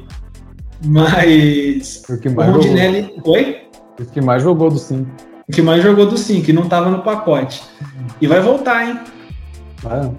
Vai voltar. Tô, tô contando os dias. Dudu tá de volta. Até 20 de maio. 15, faltam... 15 de maio. Faltam, 15, né? é verdade, faltam 16 dias. Faltam 16 dias. E o Rondinelli, ele é um cara que a Inter de Limeira é, talvez esteja num grupo um pouco mais. Como é que eu vou dizer? Um pouco mais difícil, que os times não estão conseguindo pontuar. Se eu não me engano, a Inter está em segundo no grupo com nove pontos. É, e... tá jogando agora, tá empatando com o Santo André, então tá com 10. Tá, tá empatando? Hum. Tá, tá ainda 10 agora, né? Isso. E é um mau resultado, porque o São Caetano é o pior time do campeonato hoje. Três pontos só no campeonato. É, é um time que já fez 10 jogos, não teve nenhuma vitória, teve três empates. Então começa. Já começa não, na verdade já tá bem preocupante a situação do São Caetano. É, uma, é um time que vai ser difícil se salvar, hum. porque se até agora não fez nada, eu acho pouco ah, provável que faça alguma coisa no 11 jogo, a partir do 11 jogo. Faz, eu, eu vi o jogo do Palmeiras contra o São Caetano. Faz, faz tempo que eu não vi um time no futebol paulista na primeira divisão jogando tão mal. Um time tão fraco tecnicamente. E agora estão com o Walter, né? O Valtinho. É, mas. Mas o Valtinho é aquela. significa é, é, que eu vou gastar mais com comida só. É a mesma história. Sacanagem. É a mesma história que você falou do. Quem não sei lembro de quem que a gente estava falando, né? Da, você falou Andorinha não faz. Do Matheus Pereira. Andorinha, é, Andorinha não faz verão. Então, vamos ver. Estão jogando vão jogar responsabilidade nas costas do, do Walter, mas responsabilidade que eu digo assim, vão é, esperar que ele dê o retorno e salve o São Caetano dessa situação mas eu acho pouco provável. E o Rondinelli, sendo um meia armador e pegando o São Caetano nessa situação, acredito que possa ter algum destaque. Aí indo para o ataque, eu escalei um cara que ele foi formado aqui na Ferroviária, ele foi para o Santos, rodou para, se eu não me engano, Mato Grosso, alguma coisa, algum, algum estado ali do Centro-Oeste, e ele voltou para o estado de São Paulo para fazer um belíssimo campeonato pelo Mirassol que é o Fabrício, um atacante. Muito bom jogador, uma pessoa muito bacana. Você vê nas entrevistas dele que ele é um cara bem, bem centrado, bem focado, que quer fazer realmente história no futebol. Ele quer conseguir. É, ele é novo, ele quer crescer na, no futebol. E o Mirassol tá sendo um time que tá. Eu, eu tô gostando muito de ver o Mirassol jogar, porque não só dentro de campo, como fora de campo, eles estão bem organizados junto com o Novo Horizontino e a Ferroviária ainda acabou ficando um pouco para trás, mas também estava caminhando na direção de, de conquistar uma Série D, de chegar a uma Série C, talvez uma Série B daqui a alguns anos, quem sabe até uma Série A, né, o que a gente torce, mas a gente tem que ter pé no chão. E o Fabrício, além de tudo, ele vai jogar contra a Ferroviária, então é a lei do ex. Lei do ex é a única lei que funciona no Brasil. É, então a gente tem que a gente tem que dar um crédito para a lei do ex. Baita filosofia, realmente. Meu outro atacante é um que eu comentei que um tempinho, quando a gente estava falando, se não me engano, da Libertadores, é o João Rojas. Ele voltou de lesão, ele está fazendo bons jogos, está tendo um. Quando ele, antes dele machucar essa última vez, se eu não me engano, ele já tinha mostrado qualidade, eu já tinha percebido, eu falei, nossa, esse cara vai quando ele pegar ritmo de jogo, ele vai se dar bem no São Paulo. E, e parece que a hora dele agora chegou. Não de morrer, pelo amor de Deus. Mas a hora dele jogar bem, dele pegar entrosamento. E, e, e eu, eu tô postando nele por isso. E o meu centroavante, que tá fazendo gol todo jogo, é o. O nome dele é Jenison eu encontrei ele no Rei do Pitaco, grande Jenison, do Novo Horizontino, vai meter caixa, talvez é, o, eu coloquei o Andrigo que vai jogar contra o Novo Horizontino, talvez esteja esperando que os dois façam gol, e, e coloquei ele como meu, meu centroavantão ali. E o meu treinador, eu peguei mais ou menos por proporção de jogadores, de quantidade de jogadores por time, e eu coloquei o Eduardo Batista, ele me perguntou a fonte, mas eu não soube responder. Então eu coloquei ele da, de um feeling que eu tive. num feeling que eu tive e falei, bom, vou colocar. Eu escalei dois do Novo Horizontino, dois do Mirassol, dois do São Paulo. Não, na verdade, ó, eu fiz errado. Eu escalei três do São Paulo e coloquei o cara do Mirassol. Agora vai o do Mirassol. Quiser colocar o Crespo, coloca o Crespo. Seu critério, meu amigo. É, não, até falando de critério de treinador, eu acho que eu nem falei do, do meu da Premier League, que foi o, o Tuchel. Ah, o Tuchel. Eu, eu costumo fazer o contrário, na verdade, cara. Tipo, se eu vejo que tem dois confrontos ali meio iguais, eu coloco de treinador do time que eu coloquei menos jogadores. Exatamente para dar, uma, pra dar uma balanceada, tá ligado? Eu já faço o contrário. Eu penso assim: se eu, vamos supor, eu coloquei três caras do São Paulo. Se eu colocasse o Crespo, se eu tivesse percebido e colocasse o Crespo, a ideia ia ser o seguinte: o treinador ele é a média de todos os jogadores do time dele, não é? Sim. Se eu tô acreditando mais no time dele, faz sentido eu colocar o treinador para pontuar mais. É, é, que eu acho que vai muito da liga que você tá disputando. Sim, mas é, é uma concepção que eu falei assim, ó, vou seguir isso daí. Eu acho que para liga para gratuita ou para as ligas que você tem que tipo ter uma pontuação maior, diferente da dobronada, acho que o seu raciocínio faz sentido mesmo. Porque, meu, você precisa pontuar bem, então se você acertou a maioria dos jogadores, você coloca o técnico ali, daí você potencializa a sua pontuação. É Exatamente. meio como se fosse uma alavancagem ali. Exatamente. ao rei do pitaco. Como eu jogo as ligas tipo de mais regularidade, daí eu, eu prefiro dar tipo uma diversificada. Eu sei que na média, tipo, a minha pontuação tende a é, é economista querendo jogar. eu tô percebendo, coloca, cara, daqui a pouco tá indicação aqui. A gente coloca teoria de portfólio em tudo. E meu banco, cara, meu banco você vai ficar feliz. Coloquei o goleiro do Botafogo de Ribeirão, saudoso Botafogo de Ribeirão, que saudoso, mas é um dos maiores rivais regionais da Ferroviária. Então, é um time que ele o tomou uma goleada, inclusive, da é Ferroviária. É? Oi? O Mirassol é o maior rival da Ferroviária? É o Botafogo, na verdade, histórico, assim, pelo que, que já jogou, né? É o Botafogo. Recentemente, por estar na Série A2 também, como foi há alguns anos atrás, que se Deus quiser não vai acontecer mais com a Ferroviária, é, foi o, o, Oeste, a gente teve uma grande rivalidade com o Oeste, de, que era de Itápolis na época, que é uma cidade bem perto daqui, uhum. e agora eles estão sem cidade, né? Eles são nômades do futebol. A gente não sabe nem de onde que o Oeste é mais. Fizeram isso é triste. Série, isso é fizeram uma série B ano passado vergonhosa. Vergonhosa, tanto caíram para série C, né?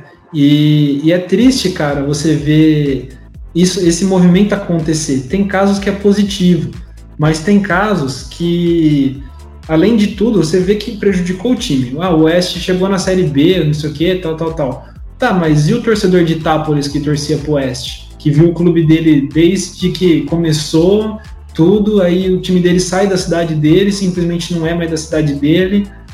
Num, eu acho que talvez na cultura norte-americana já aconteceu casos assim na NBA, né? Uhum. Eu, no, na NFL também.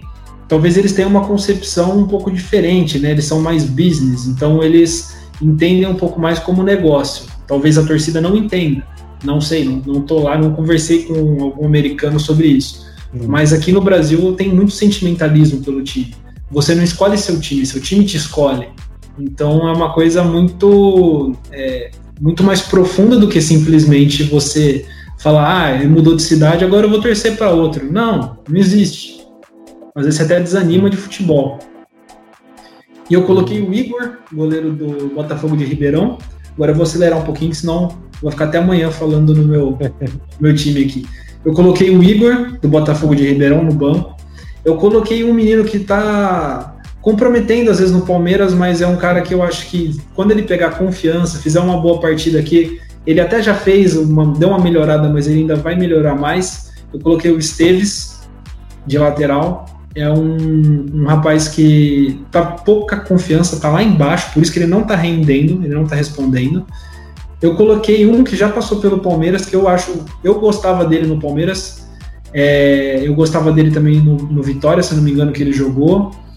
No Vitória? Não lembro agora. Ele jogou Sim, num outro time que ele foi bem. O Vitor Ramos. É um cara foi, que. Foi no Vitória. Foi no Vitória, né? E ele é um cara que eu vejo que é, tem experiência, consegue. É, todo jogador, no fim de carreira, começa a cometer mais falhas, né? mas é um cara que tem uma liderança dentro do grupo do, do grupo do Botafogo que eu acho que pode ser interessante. Uhum. E aí no meio campo, ele é um cara que você assiste o jogo da Ferroviária, você vê muito ele participando. Eu escolhi dois caras da Ferroviária, o meia e o atacante. O meia é o Igor Meritão. Alerta de clubismo. Não, mais ou menos. eu falei, pô, foi no sentimento, não foi na razão. Mas o, o Igor Meritão é um cara que está participando. Ele é um. Eu vejo ele mais ou menos como um estilo de meio campo que a gente estava falando é, um pouco antes aí do, do assunto. Ele é um box to box. Ele é um cara que chega para chutar, ele é um cara que marca, ele é um cara que briga no meio campo. Então é um cara que vai ter roubada de bola, é um cara que vai ter chute para gol, é um cara que busca o passe também.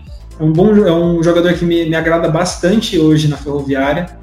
E, e, eu coloquei ele, não coloquei ele como titular porque eu, eu senti mais na, nos três que eu falei, no, no Rondinelli, no Danielzinho e no Andrigo. Mas ele tá ali para se precisar, tá junto. E o meu atacante é o um que até a gente estava brincando outro dia, né, Lemon? Que eu mostrei para você que ele tinha vindo para Ferroviária. É o Rogério, famoso Neymar do Nordeste. Ah, pensei que era o outro. Que outro? trocadilho. Que outro? será, que, será que pode falar? Não, ah, deixa quieto. Se perguntou se pode falar, deixa quieto. Eu não, não, não quero perder. Vai que a gente consegue monetizar, eu não quero, por causa de, uma, de um trocadilho, perder dinheiro. Irmão. É o, Bruno, o, o, jogador era o Bruno Mezenga. Eu fiz o. Ah, tá. Não, Vocês não pegam a última, a última letra, alguns. Não, calma, você, é, isso aí. Não. Bruno Mezenga não é. Bruno Mezenga é um baita no centroavante, tá fazendo, rendendo muito. É o artilheiro do Paulistão, inclusive, viu? Bruno Mezenga com cinco gols. É um jogador que tem muita raça, mas não é ele. Eu coloquei o Rogério, recém-chegado na Ferroviária. É, alguns jogos ele foi criticado, tudo. Se eu não me engano, ele até perdeu um pênalti nesses últimos jogos. Mas é um cara que tá sempre buscando o jogo, tá correndo, tá brigando, tá disputando bola, tá chutando pro gol. É, então, se você for olhar só números, você não vai ficar não, não vai ficar convencido. Mas é um cara que, quando você vê jogar, você percebe que ele está é, brigando pela bola, que ele está querendo o jogo. E não, não, é difícil você ver ele se esconder de uma disputa. Então é um cara que eu coloquei na, no banco que talvez vá render alguma coisa aí de, de pontuação. Né? Uhum. E esse foi meu time, alemão. Campeonato Paulista, ah, liga gratuita, tá, gente? Esse time eu montei na liga gratuita, porque eu sou mão de vaca e não ponho dinheiro para jogo assim, não. Então, por favor, se inscrevam no nosso canal, façam crescer pro Reed finalmente tirar o escorpião do bolso e colocar uma. Colocar eu vou fazer. Aí vocês vão ganhar dinheiro comigo, vocês vão conseguir. Não, não posso falar isso que a CVM me bane. Não posso fazer indicação. A CVM me bane se eu prometer rendimento. Relaxa, agora tem, temos um, um, especialista em investimentos entre nós. Ah, eu senti firmeza, hein? então vamos, vamos mudar o foco do canal, gente. Agora a gente vai falar sobre investimentos. Compra o boi gordo, não, brincadeira, não compra nada, não.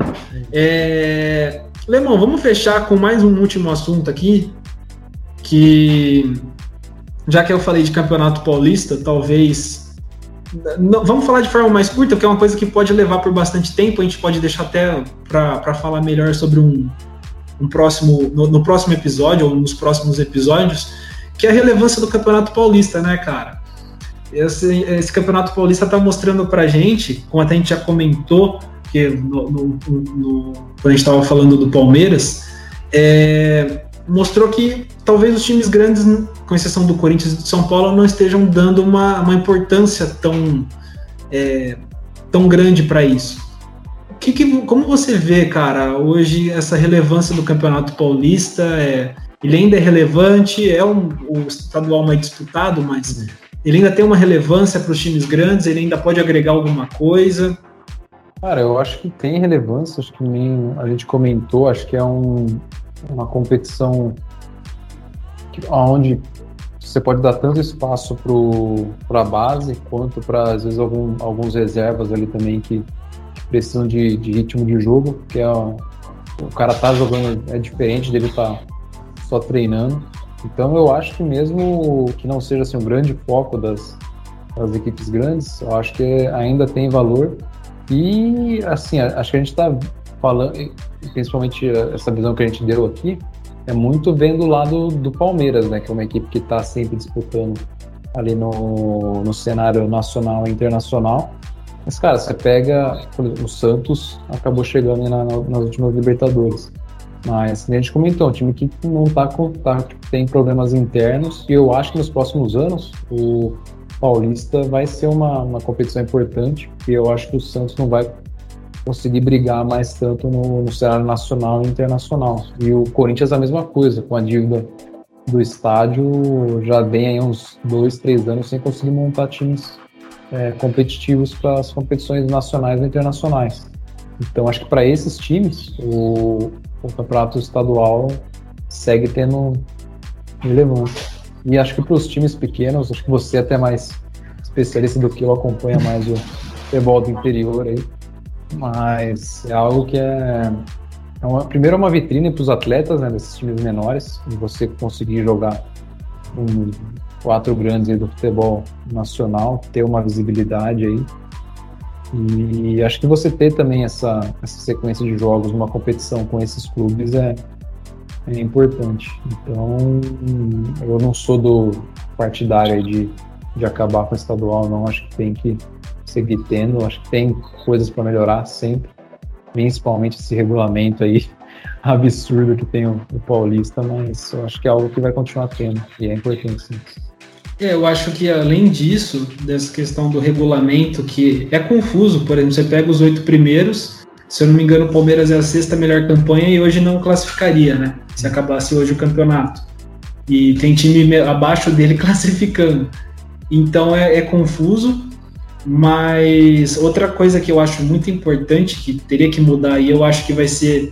Vai, a gente vai conseguir explorar isso, porque vai longe, é um assunto que vai longe a gente, que, que, a Federação Paulista ela teria que explorar melhor é a questão do calendário, né? Eu acho que não dá para você é, fazer um calendário onde a cada dois jogos, no caso do Palmeiras, por exemplo, tenha jogo. O Santos, se eu não me engano, está passando pela mesma situação, o São Paulo. É, a cada dois jogos, a cada dois dias você tem jogo.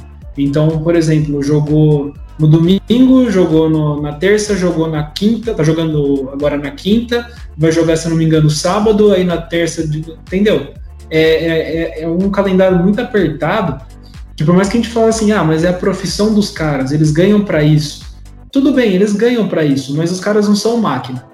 Conforme for acontecendo coisas desse tipo, vai ser cada vez mais comum a gente ver é, jogadores sofrendo lesão, jogadores sendo substituídos, jogadores tendo cãibra, jogadores tendo problemas físicos, que vai, vai impactar no longo prazo, porque é uma rotina intensa de jogos e treino, jogo, treino, jogo, treino, jogo, treino.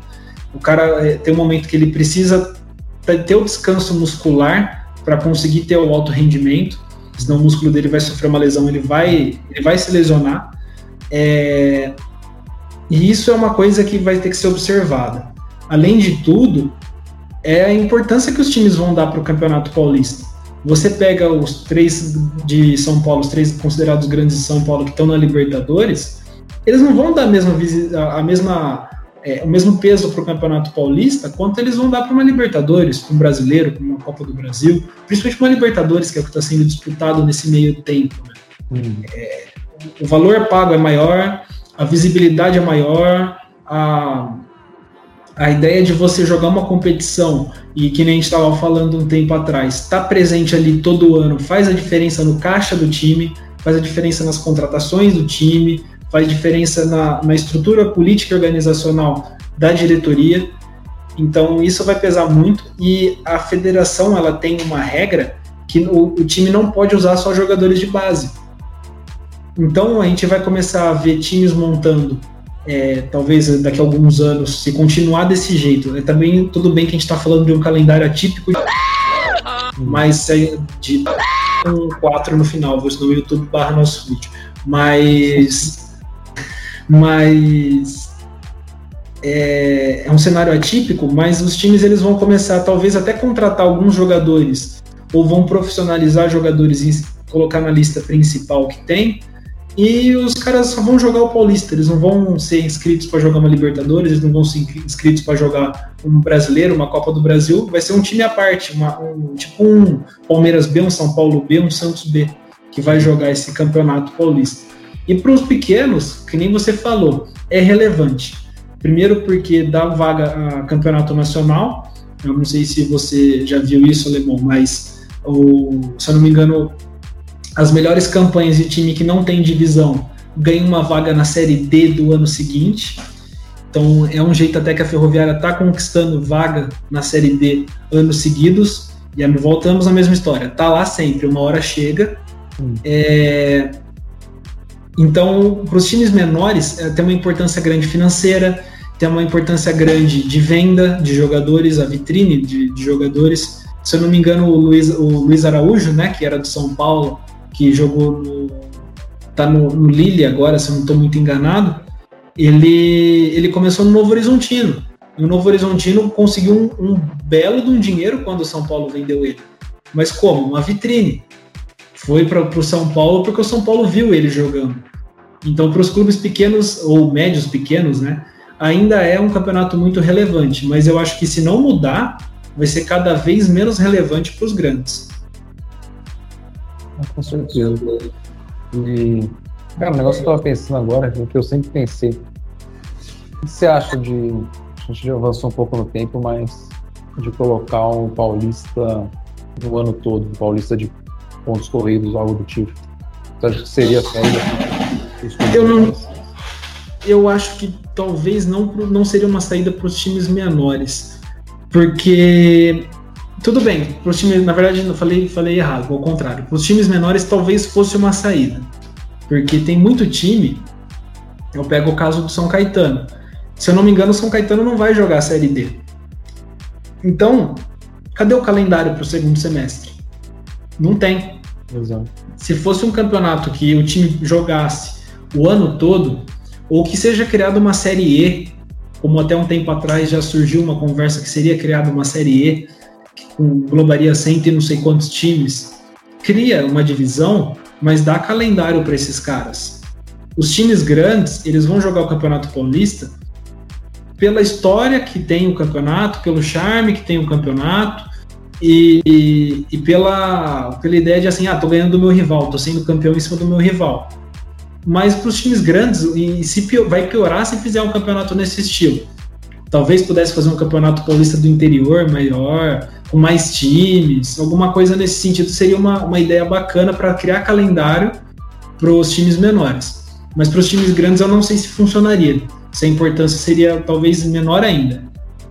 É, eu acho que eu tenho a mesma visão. Acho que para os grandes seria menor, mas acho que jogando com talvez com uma base ou com esse time B ou C, eu acho que daria para organizar.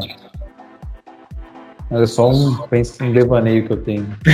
Não, mas é, é, bom, é bom a gente pontuar essas coisas. Numa outra a gente talvez consiga trabalhar melhor isso, mas é importante a gente também alertar as pessoas que os times pequenos, a maioria não tem calendário. Não é só o estado de São Paulo. A gente pega os times que jogam no Nordeste, eles não têm calendário. Os times do Norte, a maioria não tem calendário. E o cara ele joga aquele campeonato lá e depois ele fica desempregado. Então a gente está falando de um, um mercado que movimenta milhões e tem jogadores que ganham muito menos do que milhões e ficam desempregados. O cara tem que não, não, não é demérito, mas o cara tem que sair da profissão dele, trabalhar em alguma outra coisa para conseguir sustentar a família dele. Então isso é uma coisa que eu acho complicada que deveria ser acertado tanto pela CBF quanto pela Federação Paulista, quanto pelas federações dos outros estados. Eu acho que é relevante a gente abordar isso e, e levantar esse tema. Então eu acho que é, que é importante. Com certeza. Mas acho que é isso aí, cara. A gente avançou um pouquinho. No, a gente gosta de falar, eu falo muito. É, aí do assunto que a gente nem gosta. É, então. Mas, a gente é... conseguiu falar sobre todos os temas, talvez. Deixamos alguns para o próximo podcast, que também tem que ter uma, um tchananã, um suspensinho para vocês continuarem assistindo a gente, né? Perfeito. E, Lemão, você tem alguma consideração final, cara? Acho que não, acho que a gente conseguiu. tipo... não, calma. não, é isso aí, vamos embora. Não, é... Cara, acho que fiquei bem feliz com, com o resultado. Acho que o, o fato de ter, ter esticado quer dizer que a gente gostou, que a gente teve um ritmo bacana, que espero que o pessoal aí também tenha, tenha gostado. E como a gente comentou, tinha mais assunto para falar, mas Acho que foi um conteúdo bem bacana. Fiquei bem feliz e que nem a gente falou no, no começo do vídeo também. Se vocês tiverem feedback aí para passar para a gente, quiserem ver algum tema, né? Acho que o pessoal, os primeiros a gente ainda tem muito, muita, muita ideia, mas é, muita ideia também, né? Para falar de assunto, mas conforme o pessoal for assistindo, for querer saber a nossa opinião sobre algum assunto específico ou algo que a gente vai pesquisar para é, quiser dar uma sugestão de tema, quiser participar com alguma pergunta, a gente vai começar a anotar perguntas que tiverem do, do, do pessoal que está assistindo, e aí é para a gente responder nos podcasts. Então, Talvez por favor. A gente, faça, a gente faça live também, daí já tem ali as perguntas. Isso. É, a gente está fazendo esse vídeo, o vídeo, na verdade, é, às vezes a pessoa está escutando, ela pode até pensar, ah, foi uma live. Não, o vídeo foi gravado, hum. mas é, é porque foi a nossa primeira, nossa primeira experiência com esse tipo de produção de conteúdo. Então a gente preferiu fazer dessa forma para começar ao longo do tempo, de, com a estrutura evoluindo, com vocês dando feedback, participando, a gente tendo vocês presentes, que a gente consiga é, fazer ao vivo daqui a algum tempo e, e claro, a, gente, a, a, nossa ideia é crescer, é inovar, é melhorar, é fazer uma coisa que seja agradável, como a gente estava falando no começo. Por mais que às vezes os assuntos que a gente trate aqui é, envolvam algumas coisas que as pessoas às vezes não gostam, mas é, eu acho que, que no geral a gente fala muito do que está no dia a dia da, da pessoa que acompanha o futebol. Então, se vocês tiverem algum tema, ideia de top alguma coisa, top 10, top 5, passa pra gente também. Top 10. Top term. eu ia falar TechPix, mas não tem nada a ver. top term, se tiver um top term para nós, passa. E a gente estava até brincando, né, Lemão, antes da gente começar, que os caras do, do Flow, os caras levam quatro horas, a gente não ia conseguir, a gente quase chegou em três horas de podcast. Cara, é absurdo. Aí, pessoal do, do Flow, se vocês quiserem chamar nós, a gente tá aí, hein? Também. É, a gente então, faz o esforço de lá. É, a gente faz, a gente faz esse sacrifício. Hum. É isso aí, Luiz. Isso aí, alemão. Prazer, um prazer, prazerzaço, zaço, zaço mesmo, tá conversando com você. É bom te rever, faz tempo que a gente não, não conversava, né? Vendo um ao outro. Hum. E você sabe que você é uma pessoa que entende, então eu, eu, falo muito, mas eu gosto de ouvir muito sua opinião também. E com certeza esse vai ser o primeiro de vários alguns. Vários alguns é bom, né? o primeiro de vários dois. Não, o primeiro de vários, vários episódios dos, pod, dos Fodacasts que a gente está fazendo. É, então, galerinha, segue o nosso Instagram, arroba foda com phcast é P-H-O-D-A, Cast, C-A-S-T. Uh, se inscreve no nosso canal do YouTube, faz, clica no sininho, deixa o seu like, compartilha com os amigos, fala com aquele parça que faz nada o dia inteiro ouvir a gente falando baboseira aqui de futebol. Pega os e joga nos grupos do WhatsApp também. Isso, joga nos grupos do WhatsApp, manda para aquele tio chato seu lá que fica falando que o teu time é uma bosta. É, fala para ele aprender um pouquinho, ou então desaprender um pouquinho. E dá essa moral pra gente aí. Que os, gente... os, tios, os tios vão odiar, porque eu falei que o Santos vai brigar pra cair. o brasileiro. o tio, pai, avô, o cara vai odiar, mas. Porra, eu não quero! O meu Santos vai cair, vai cair. Ai, meu saco. É.